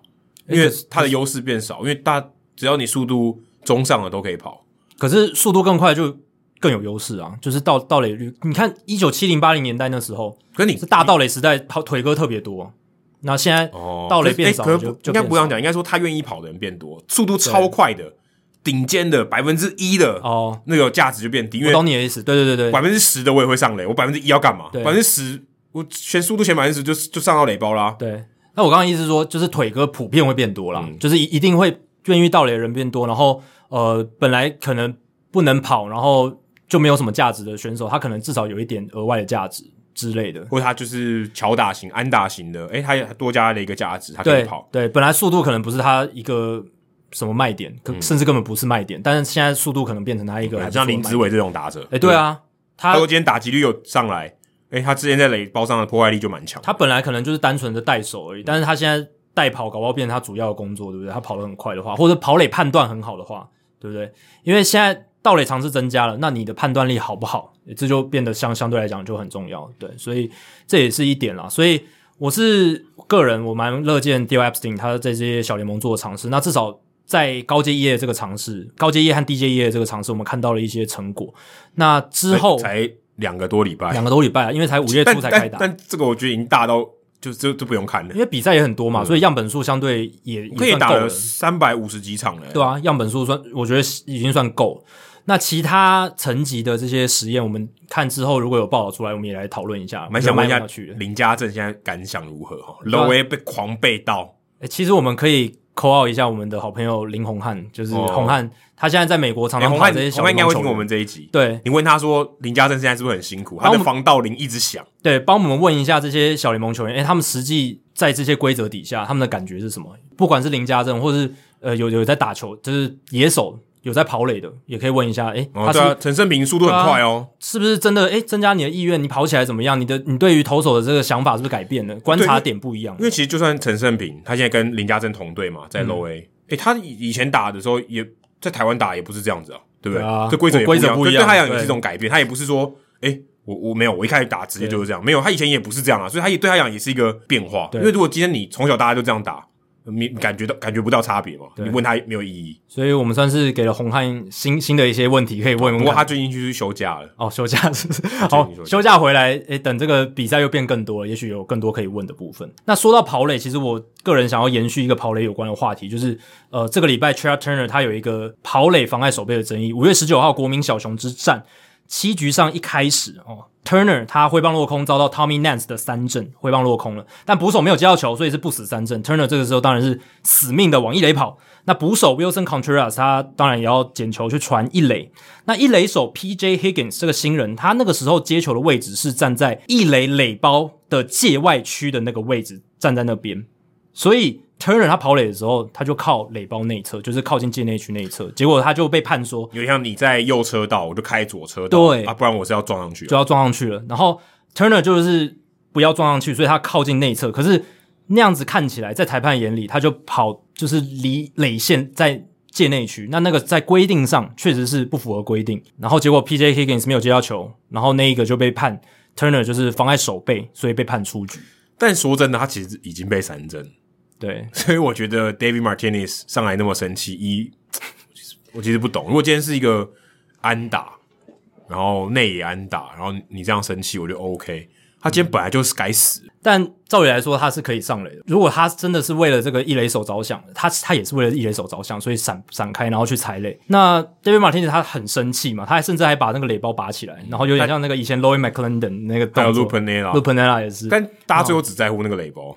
没人在乎 Turner，对 Turner 有点可怜，又再次的这个妨碍守备争议遭到出局。因为 Martinez 他会这么生气，也不是没有原因啊。因为在二零一九年世界大赛第六战，国民对太空人的七也是七局上半，很有趣，也是七局上半。Turner 那一次是内野滚地球了，他就不是三振了，他是内野滚地球，他冲一垒的时候，一垒手 Yuli Gurriel 没能接到球，那个时候裁判也是判 Trea Turner 妨碍一垒手守备出局。我记得，我记得我们讨论过这个，对，那个时候，对，那个时候。我还在当兵诶、欸，哦、对，对，对，那时候我还在当兵，那个时候当然是引起轩然大波。从重播影片看，Turner 他没有要去妨碍一垒手守备意识，你可以看到他就是一股脑的延伸着那个一垒垒线往前冲。当然，他的脚步是有一脚好像就是踏在一垒垒线的内侧，然后一脚就是在线上的感觉，就有点边缘。但是你可以看得出来，他完全没有要去干扰古里古瑞奥的意思，是古瑞奥接到球的时候刚好在他的屁股上，刚好在 Per Turner 的屁股上，所以弹开球弹开。那那个时候 Martinez 也超不爽。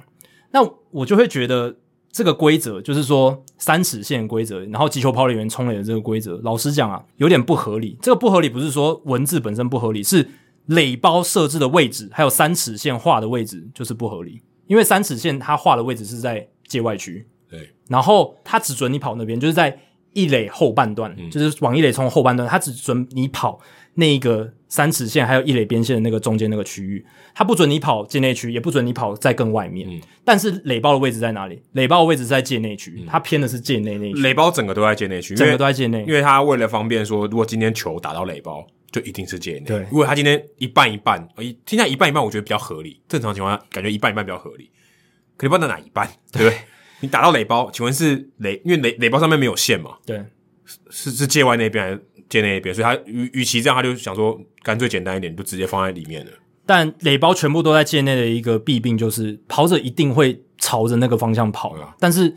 你又要他在最后阶段的时候跑在外面，就是不是最直线的位置，那这个就是一个很反逻辑的一件事情。那当然，规则六点零五它是说，裁判要认为跑者是有妨碍正对一垒的传球的情况之下，才能判判他妨碍守备出局。他是裁判要主观认定他有要去妨碍守备的这个意图，而且如果他是为了闪避野手才跑离这个三尺线，也不在这个范围之内。但这都主观啊，这都主观。而且有两个主观，有两个主观，然后主观的判决是什么？不能挑战，所以他不能重播的。裁判判了就是判了，所以 Martinez 那么生气也没有用，他把垒包砸砸到观众席他也没用，就是他判了就是判。可是这个我觉得有一个比较比较大的原因，是因为这个发生的几率其实真的蛮低的，所以他愿意去修改这个比这个的动力很低，有点像我们之前讨论 Bumgarner 那个七局无安打啊。就几率很低啊啊！嗯、我干嘛要特别去想这个 case？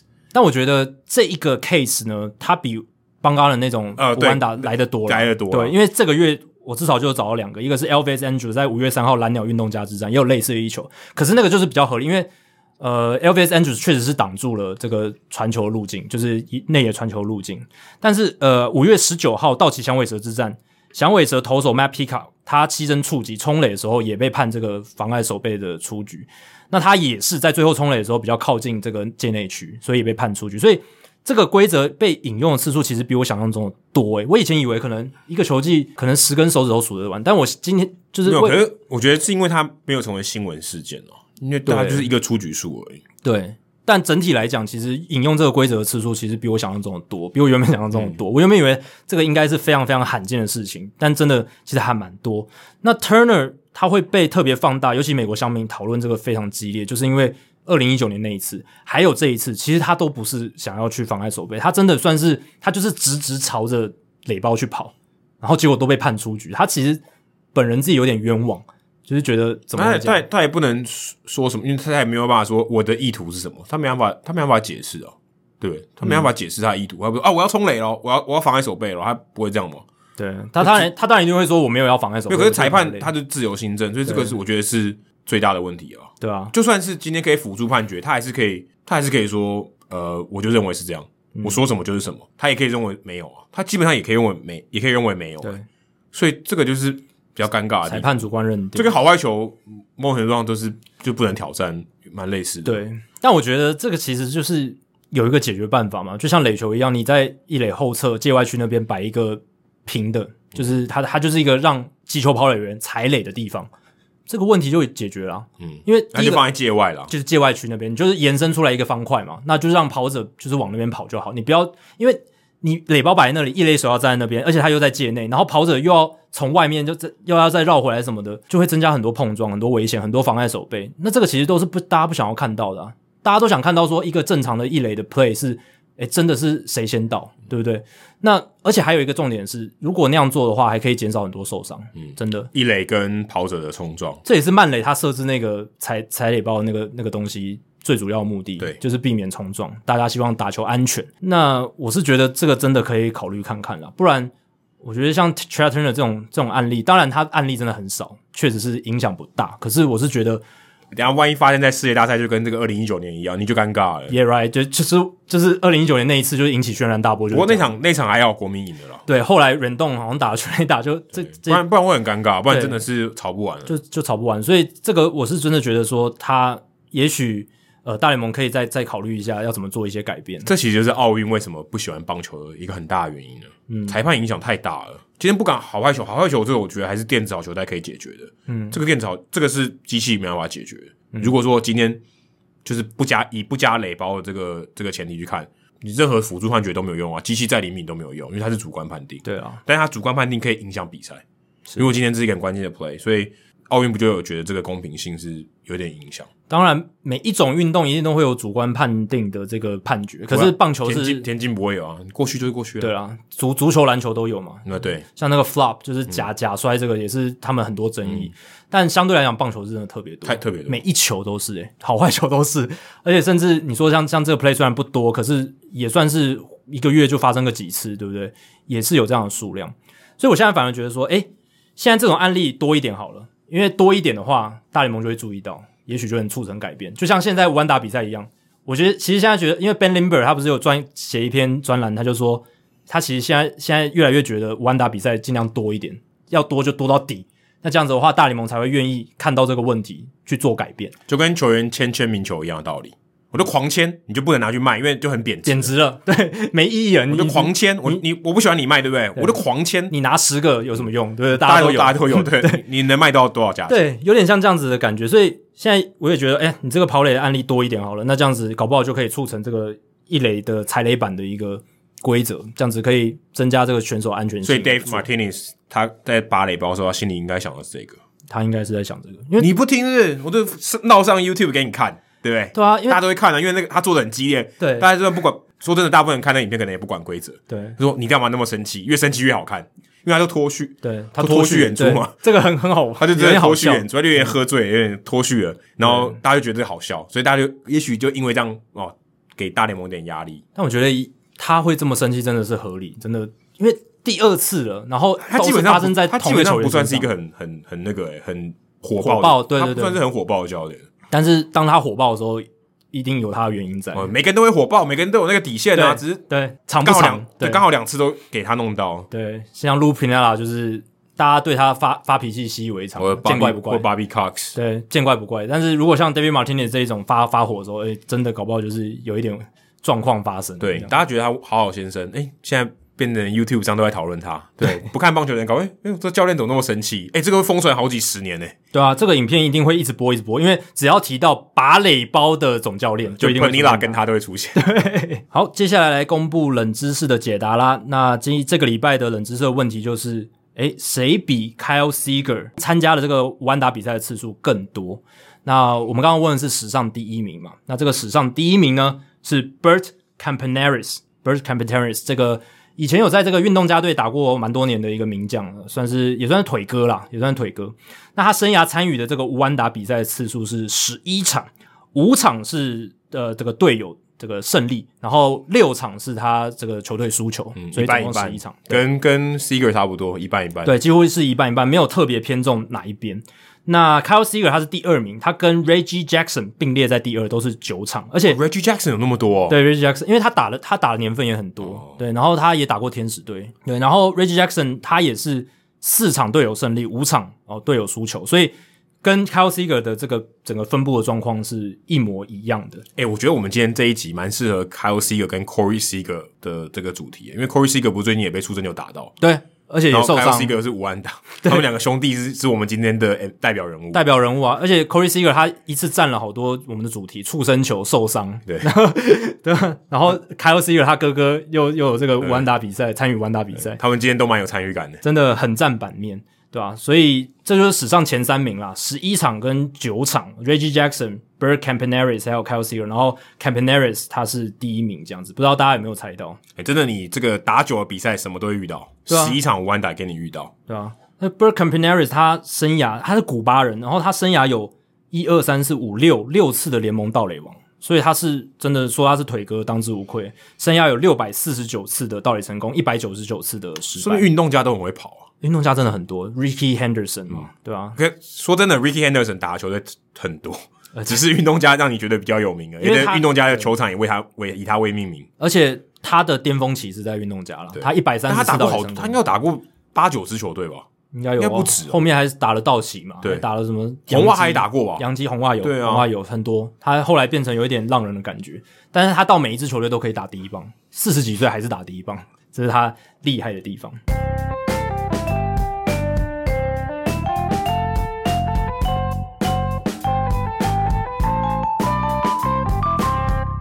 好，接下来进行本周的人物来讲单元。Adam 这个礼拜要介绍谁？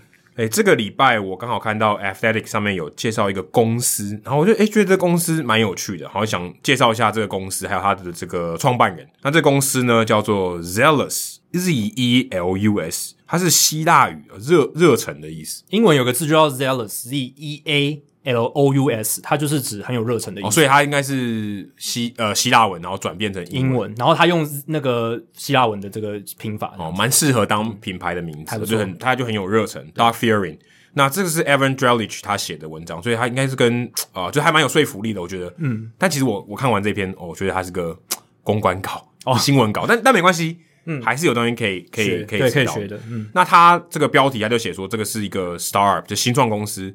他想要把这个数据分析推广到大联盟、足球还有 NBA，哦，野心蛮大的。一般你看我们讨论这个棒球，诶，可能就只有棒球的这个数据团队，就专项了。对，他是专项，他就不会说，诶，我跨组到其他的地方。上次我们讲那个 Big League Advance，他就基本上是棒球嘛，对，不对？他没有其他的运动，所以 Theory 他做这件事情还蛮特别的。那这个 Zealous 的公司呢，就是一个数据分析公司，他跟 Luke Bourne 哦一一起创办的公司，在德州奥斯汀。这公司现在蛮小，但只有二十六个人。那我听他的访谈哦，在这个 podcast 的访谈里面有提到，他在二零一九年的时候成立一家公司，那个时候年底的时候只有八个人，所以成长其实还蛮快的。虽然这个人数很少，八个人变二十六个人，翻两倍，成长两倍嘛，三倍了。那他现在二十六个人，算算蛮大的团队。我我觉得以新创公司，然后专门是做这种数据分析来讲，算蛮大的团队。以新创公司来讲，我觉得蛮多了，而且大联盟球队的数据部门都没有那么多人。对，呃，有些球队可能有，可是大部分球队是、嗯、对大部分没有那么，但是他也不是所有的都服一个球队嘛。嗯、但他这个二十六个人里面，几乎百分之百哦，除了他他自己是创办人以外，哦，大部分都是工程师跟这个资料科学家，所以基本上就是一个呃非常 nerdy 的一个团队。那我听这个 Measurable 这个 podcast 有访问过他，所以大家如果有兴趣的话，可以听听看 Measurable 这个 podcast。这个 podcast 如果你今天是做数据分析的，它其实 measurable 可测量的。它这个里面就访问蛮多，特别是运动，有一些是运动界的，各行各业跟这个数据分析比较有关的 podcast，所以你可以去听听看，其实也还不错，因为它就是一个访谈，它也不让你觉得好像在上课或什么，它就是诶聊一下这个产业界的情况。所以如果你对数据分析有兴趣，我相信蛮多在学的同学哦可能有兴趣，那可以去听听看。那他的这个业务范围就除了刚才讲棒球、足球，他未来还有篮球。嗯，那我看到他里面他介绍说，他最擅长的叫做时空分析。我不知道时空分析什么，坦白说，我看到这个字我不知道，会不会就是比如说像篮球员，就是追踪他的这个在空间的移动，还有他可以定位他的时间，哦、这个时间有呃四 D 对，因为四因为还有时间，他在某一。几几分几秒的时候，它在哪一个位置，全部都标签定义出来。哦、我我猜是这样子。对啊，那就有，因为空间是三 D，对对，三维的，那还包含一个时间，对，四四维度了。对，所以他可能做了很多分析。那他有在这个访谈里面，他有提到说，当时他大学毕业是念卡内基美容，就跟那个鸟人球棒的 CJ 是一样的，名校，你的学长啊，他以前念 CS 的，因为那个地方卡内基美容 CS 最强，电脑科学。嗯他就念一念，哎，但后来他结婚生小孩，然后当当了一年的奶爸。二零零四年，他当了一年奶爸。他在家里面除了哄小孩，然后做家事以外，就是玩 fantasy 啊，fantasy 就推他入坑，觉得哎，数据分析蛮有趣的。我以前念 computer science，那我我也来搞搞看吧。我诶我可以做一些资料分析啊，数据分析。所以他后来再去念书，他念 PhD，他到 MIT 念 PhD 啊，反正聪明人啊。他就开始念这些作业研究，我大大家不是那个研究 homework 那个作业，就是 operation research。如果你念商科的话，像我我之前念管理科学，就是 operation research 就很重要。其实就很像说，你用什么样的组合可以得到最大的效果？什么样的方法？呃，啊、方法，例如说配就是说我的成本控制多少啊、呃？我怎么样可以？就像说啊，你看 Moneyball 其实就是一个 operation research。我用多少的钱，哪有最大化的效果？就整个做法啦，整整套做法能够产生什么样的效益？最有效率的做法，operation research。那他当时就是因为转行了，开始接触到统计。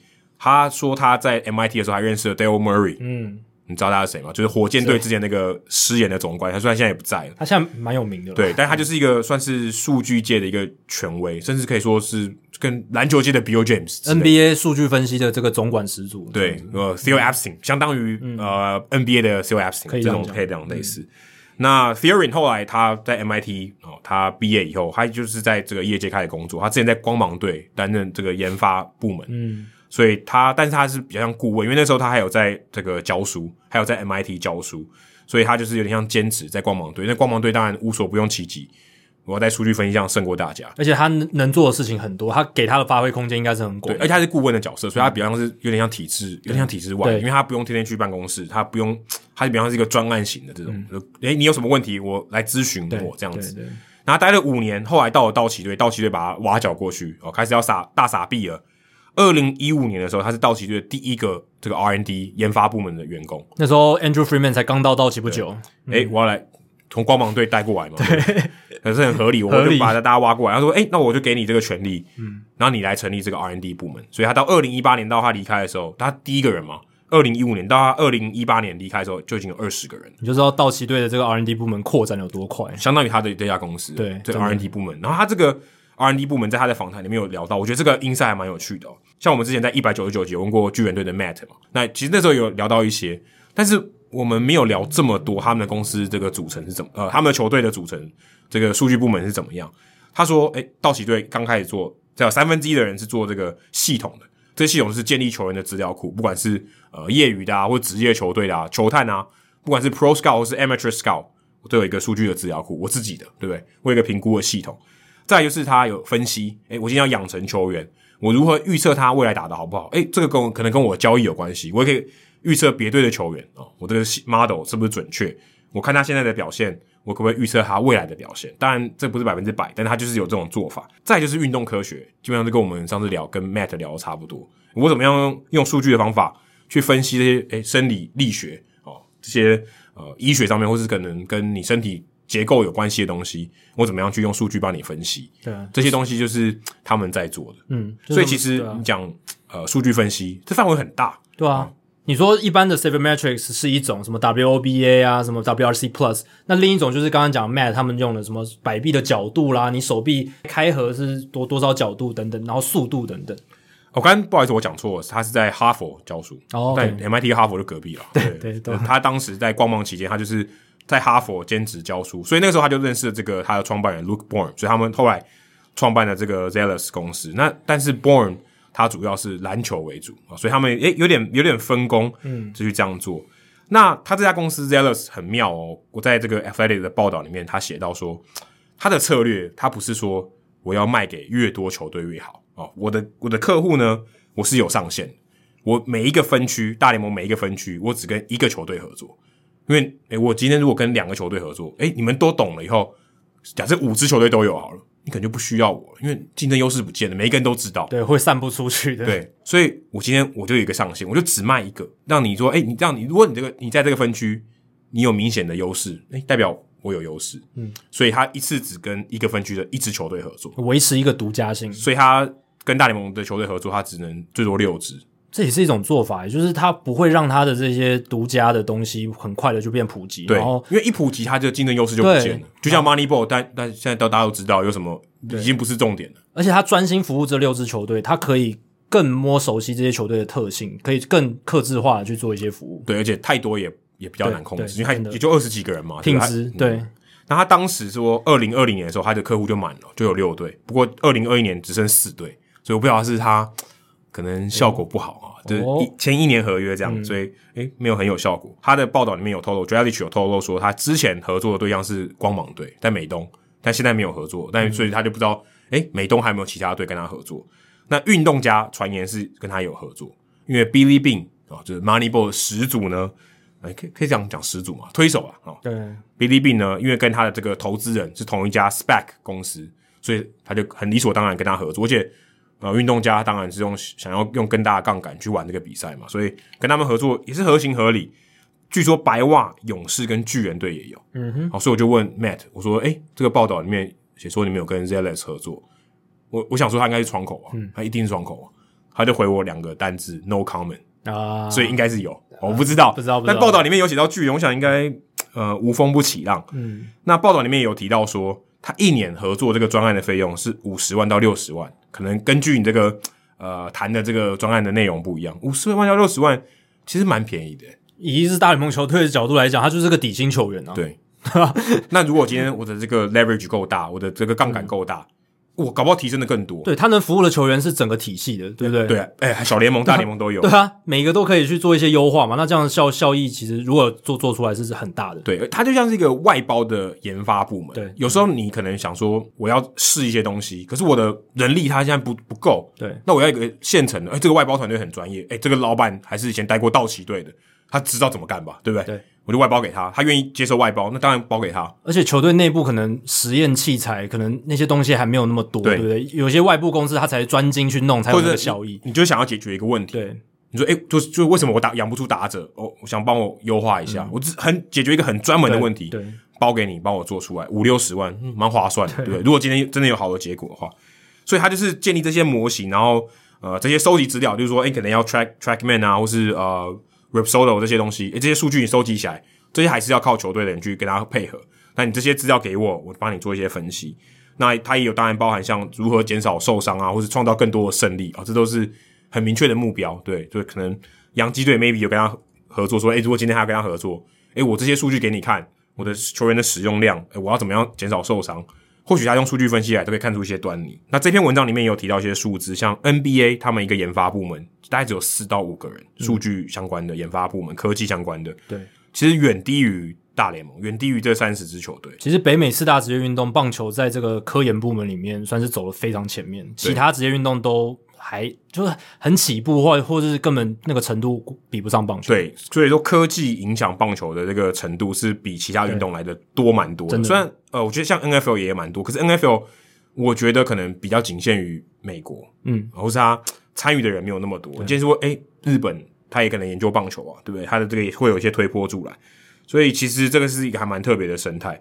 虽然这篇文章我觉得是蛮有公关稿的意味啦，就是他讲说，诶 Zealous 多好啊，但也没有讲说他帮光芒队拿多少胜，或者光芒队的总管说什么，或者但但可能也不好意思说，因为说了感觉好像有点怪怪，对不对？有点帮他背书啊什么的，或者是有没有什么就是比较没成功的例子？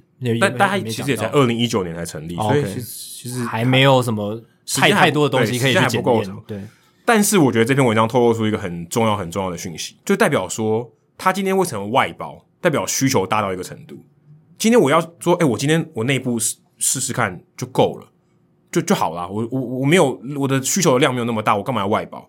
要么就是或者说我不想花那么多钱，但是我有这个需求，我去外包，那这样很好。我觉得，哎、欸，有这个公司他愿意帮我做，而且还有这个技术、有这个能力，人家愿意相信这个外包公司，代表这个产业有变大。真的，今天我有一些外溢的，我做不完的，我给外包公司去做，或是我觉得我能力不够，但是我这个需求，我请外包公司帮我做，我不需要自己制造轮子。我今天只是一个专案，诶，帮我做，帮我处理看看。如果今天不错，我还可以把你的人 hire 进来之类的。因为像这个大联盟这个进阶数据或后来这个科学化的发展，其实最早是从外部开始，逐渐渗透到里面。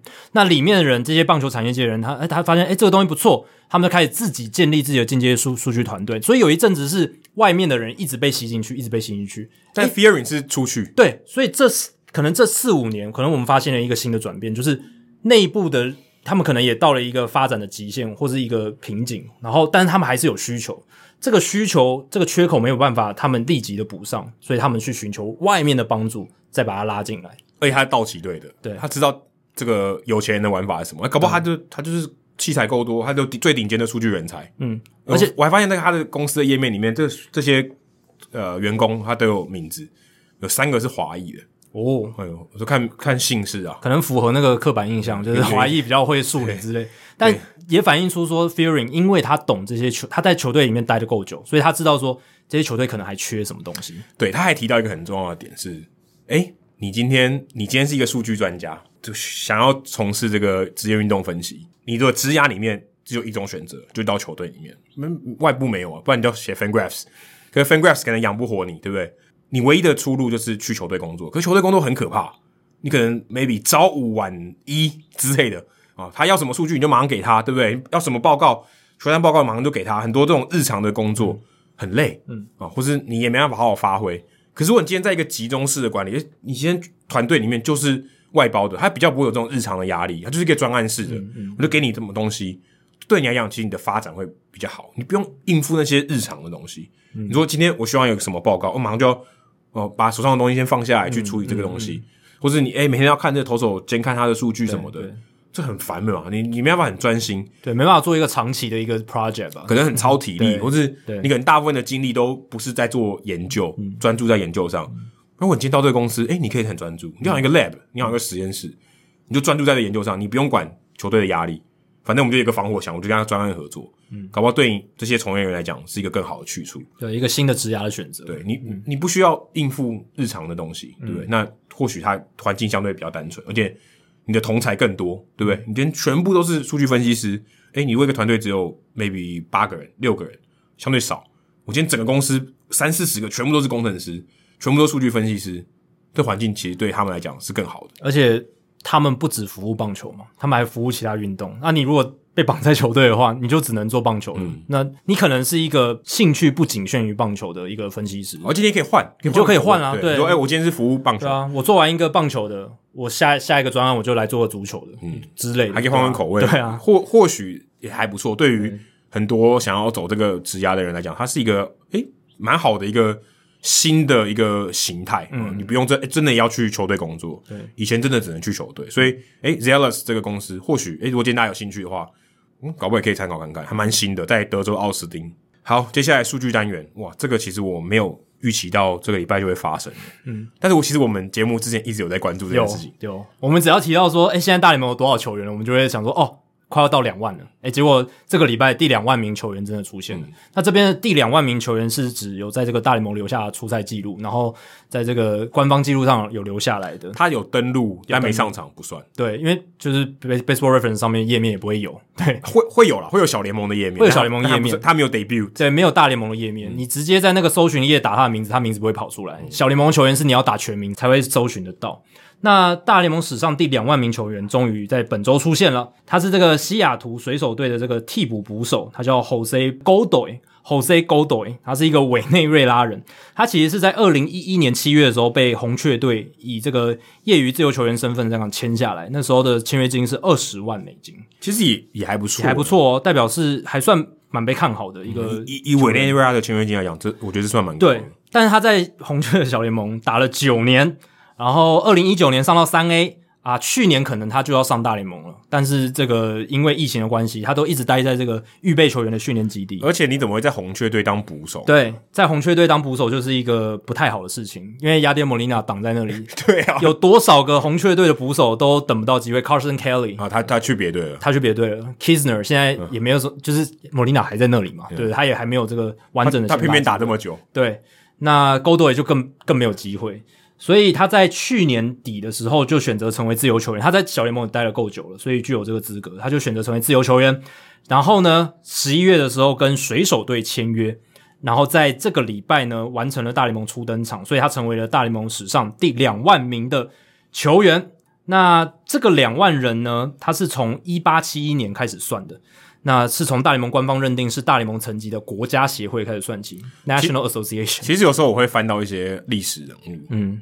我我都怀疑这个人是不是来乱的，就他的可能打打数只有一两个，当然也算是大联盟球员。对对对，以前有很多奇奇怪怪的例子，那个真的就是跟我们现在看到说他上去喝杯咖啡那种，还更不像大联盟球员。对，因为我写我写过一个故事嘛，就是 Alan Travers，他就是个路人被拉上去打，对，他也留在里面呢，他也是这两万分之一，你就觉得这个这个等级差的有点大。对，而且尤其是二战那个时候，也是很多那种路人或者是没什么打球经验的学生就直接来打的，所以。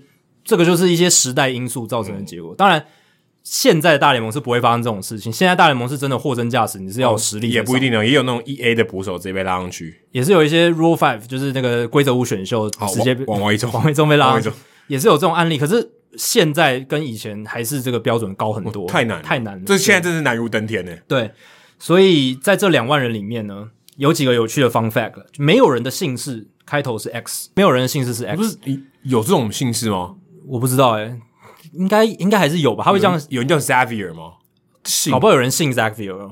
对啊，我都姓。搞搞不好有人姓哦。对，哦、然后但名是有的嘛，Xavier Nady 就是刚才讲的 Xander Bogaerts，对 Xander Bogaerts 这两个大家最知道的，所以这个还蛮有趣的。然后呢，在这个列表当中，最先出现的名字永远都会是投手 David Arzma 啊、呃，他其实是我们这个年代的投手，在二零零四年在巨人队完成大联盟初登板，然后在那一刻起他就取代了 Hank Aaron。Hank Aaron 本来都是第一名，就是 A A A A R N，一定会在这个列表第一个出现。但如果大家有在呃玩过。大联盟的资料库，他们永远都是在第一笔。对对，因为 Arzma 一定永远都在第一笔。对，因为 Arzma 它不止 A A R，它后面的字母是 D 嘛，嗯，比 Hank Aaron 的 A A R O，嗯，比 O 前面，嗯、所以 Arzma 就会成为大联盟名册上按照字母排序最先出现的名字。那 Arzma 他大联盟生涯最后一季是二零一五年，那那一年发生什么事？那一年正好是名册上最后一个出现的名字 Tony Zink，Tony Zink 这个人他在水手队完成大联盟初登场的那一年。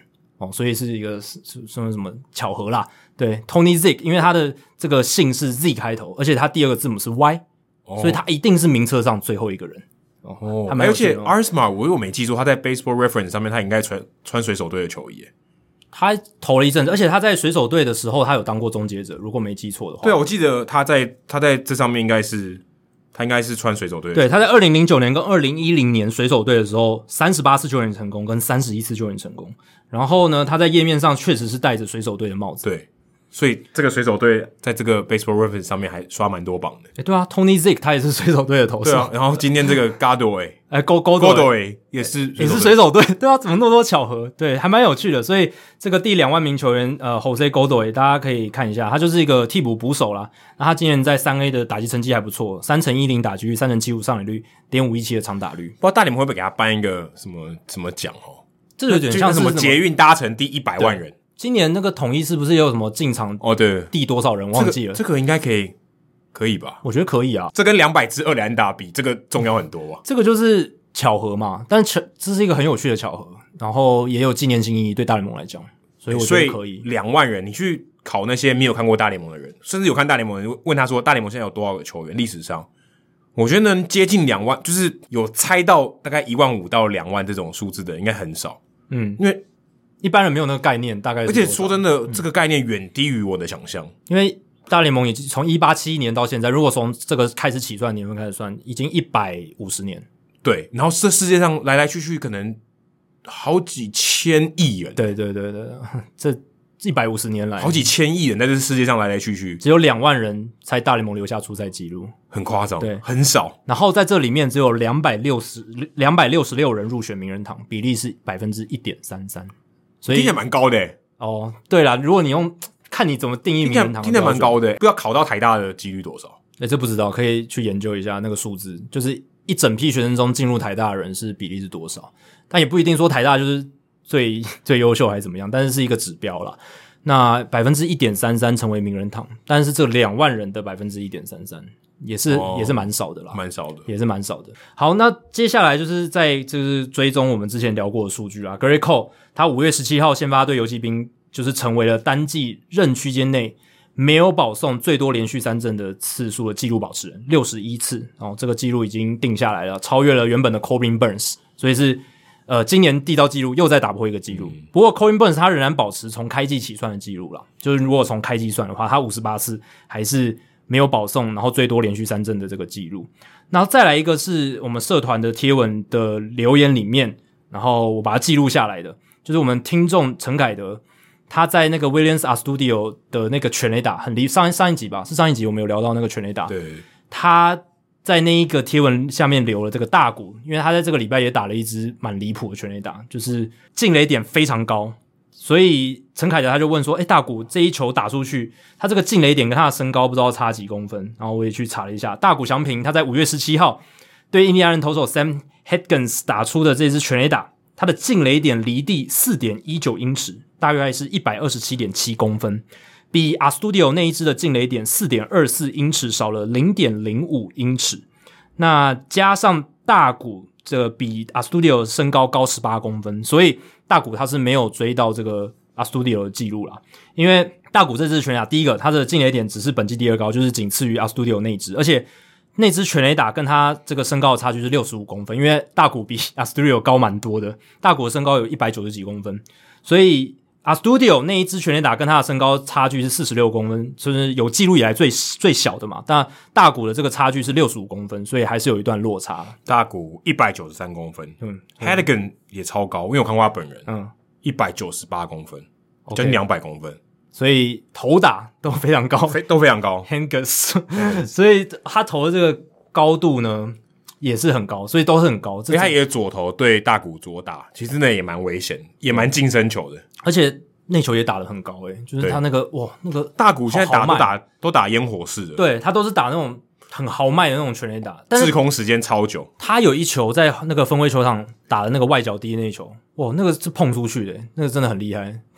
那个他整个身体的平衡已经完全丧失了，还是被他，而且那个球感觉上击球出速蛮慢，很慢。但它就飞出去，对，很慢，而且飞行距离也不是很远，嗯、但是刚好就是越过这个绿色挂。它的形态，可是它左打仰角够高了，嗯，而且我有看尤金大，他有在他的粉丝团贴一个整理，就是大谷翔平在过去好像两三个礼拜吧，他不管是外角低、内角高、外外角高、内角低，每一个位置的球他都能打出全垒打，无死角，这蛮厉害的，就是你各个位置的球你都能打出全垒打，就力量大嘛，对，但。有有些人他可能某个位置他就是永远打不好，嗯，但大谷是每一个位置他都可以挥成全垒打，这个是我觉得他值得钦佩的地方。然后再来是我要分享一个很有趣的 Yasmani Grandal 的数据，非常极端的三纯数据，TTO 保证保送三振全垒打的打击，欸，这跟我们一开始讲 Eflin 也有关诶，有关啊，因为 Eflin 跟他交易，对，然后而且也跟我们前面讲的这个低打击率有关，所以一切又回到最初了，因为。Grandal 现在打击成绩可以说是当代棒球的缩影了。截至五月二十二号，也就是礼拜六的时候，他的打击三围是一成三八的打击率，三成九三的上垒率，点三五零的长打率，所以他的 OPS 点七四三。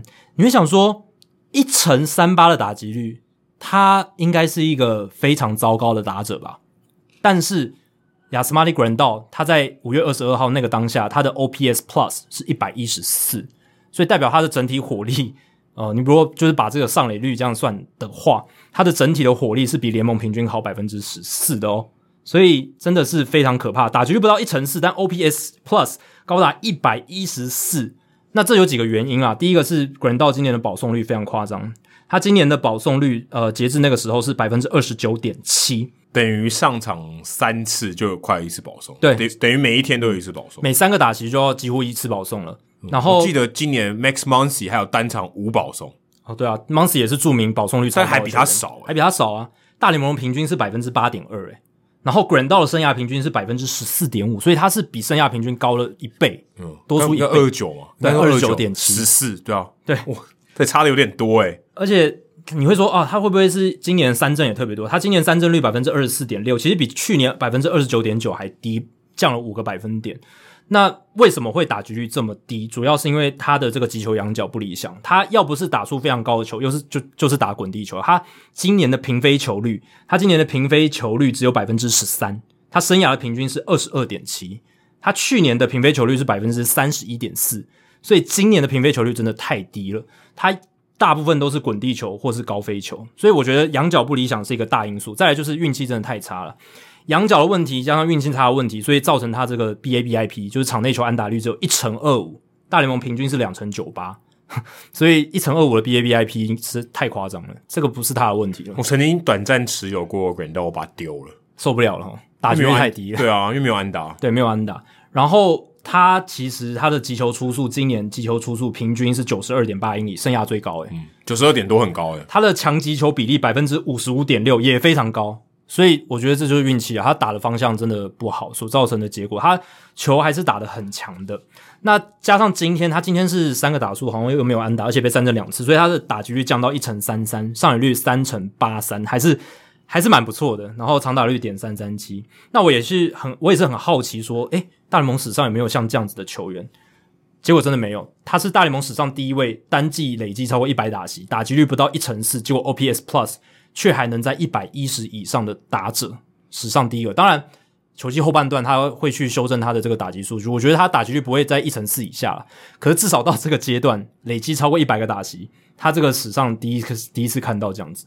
如果我们把标准降低一点，单季累积超过一百打席，打击率不超过两成哦，不超过两成，结果 OPS Plus 却还能在一百一十以上的打者，史上有十个人，史上有十个人。那 Yasmani Grandal 是其中一个。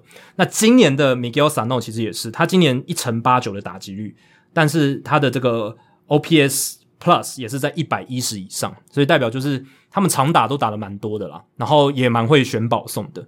所以这个极端的这种 Batting Line 这种打击数据，我觉得真的就是像今年这种特殊的状况，大家打击率都很低。然后全垒打其实也是从历史角度来看蛮多的，然后又选到很多保送，然后最后的结果就是这样，场内球的比例真的太低了。不晓得 Tony La Russa 有什么意见啊、哦？也是白袜的，对啊，他应该其实他应该很不喜欢这种形态吧？我自己觉得他应该还是喜欢那种像 Leury Garcia、Billy Hamilton、哦、那种。呃，Billy Hamilton 现在也在白袜。对啊，他就是喜欢这种 Madrigal 也在白袜，可以打安打的，可以把球打进场内的这一种。他应该不太喜欢 Grandal 这种都不出。Madrigal 跟 Grandal 应该。混合一下，他应该是最这两个光谱最极端的，刚好都在同一队。对啊，因为 Madrigal 是几乎没有保送。对，他是 BIP，就是场内球最应该比例应该大联盟前几名，应该可能前三名。我最近看到一个球，他几乎那个球快要打到地板了，他还是去碰，而且还安打，还绕过呃，就到就小飞球到右外野这样。对，所以他的形态就是会跟 Grandal 完全不一样，他就是打击率高，上垒率低，长打率也低这样子，几乎没有长打。他最近好像在生涯首轰，对他才生涯首轰而已，对吧？然后说到这个打击率低，三振率高。大都会的新秀 Khalil Lee，因为最近这个大都会的伤病问题嘛，他被他也被拉上来。他之前是好像哪一队被交易过去的？对对，是被交易。皇家还是哪里？皇皇皇皇家对，皇家。然后 Khalil Lee 他在小联盟其实就是一个出大棒的打者，结果他生大联盟生涯前八个打席全部都被三振，史上第一人。哦，找 Spike Lee 来打都比他好。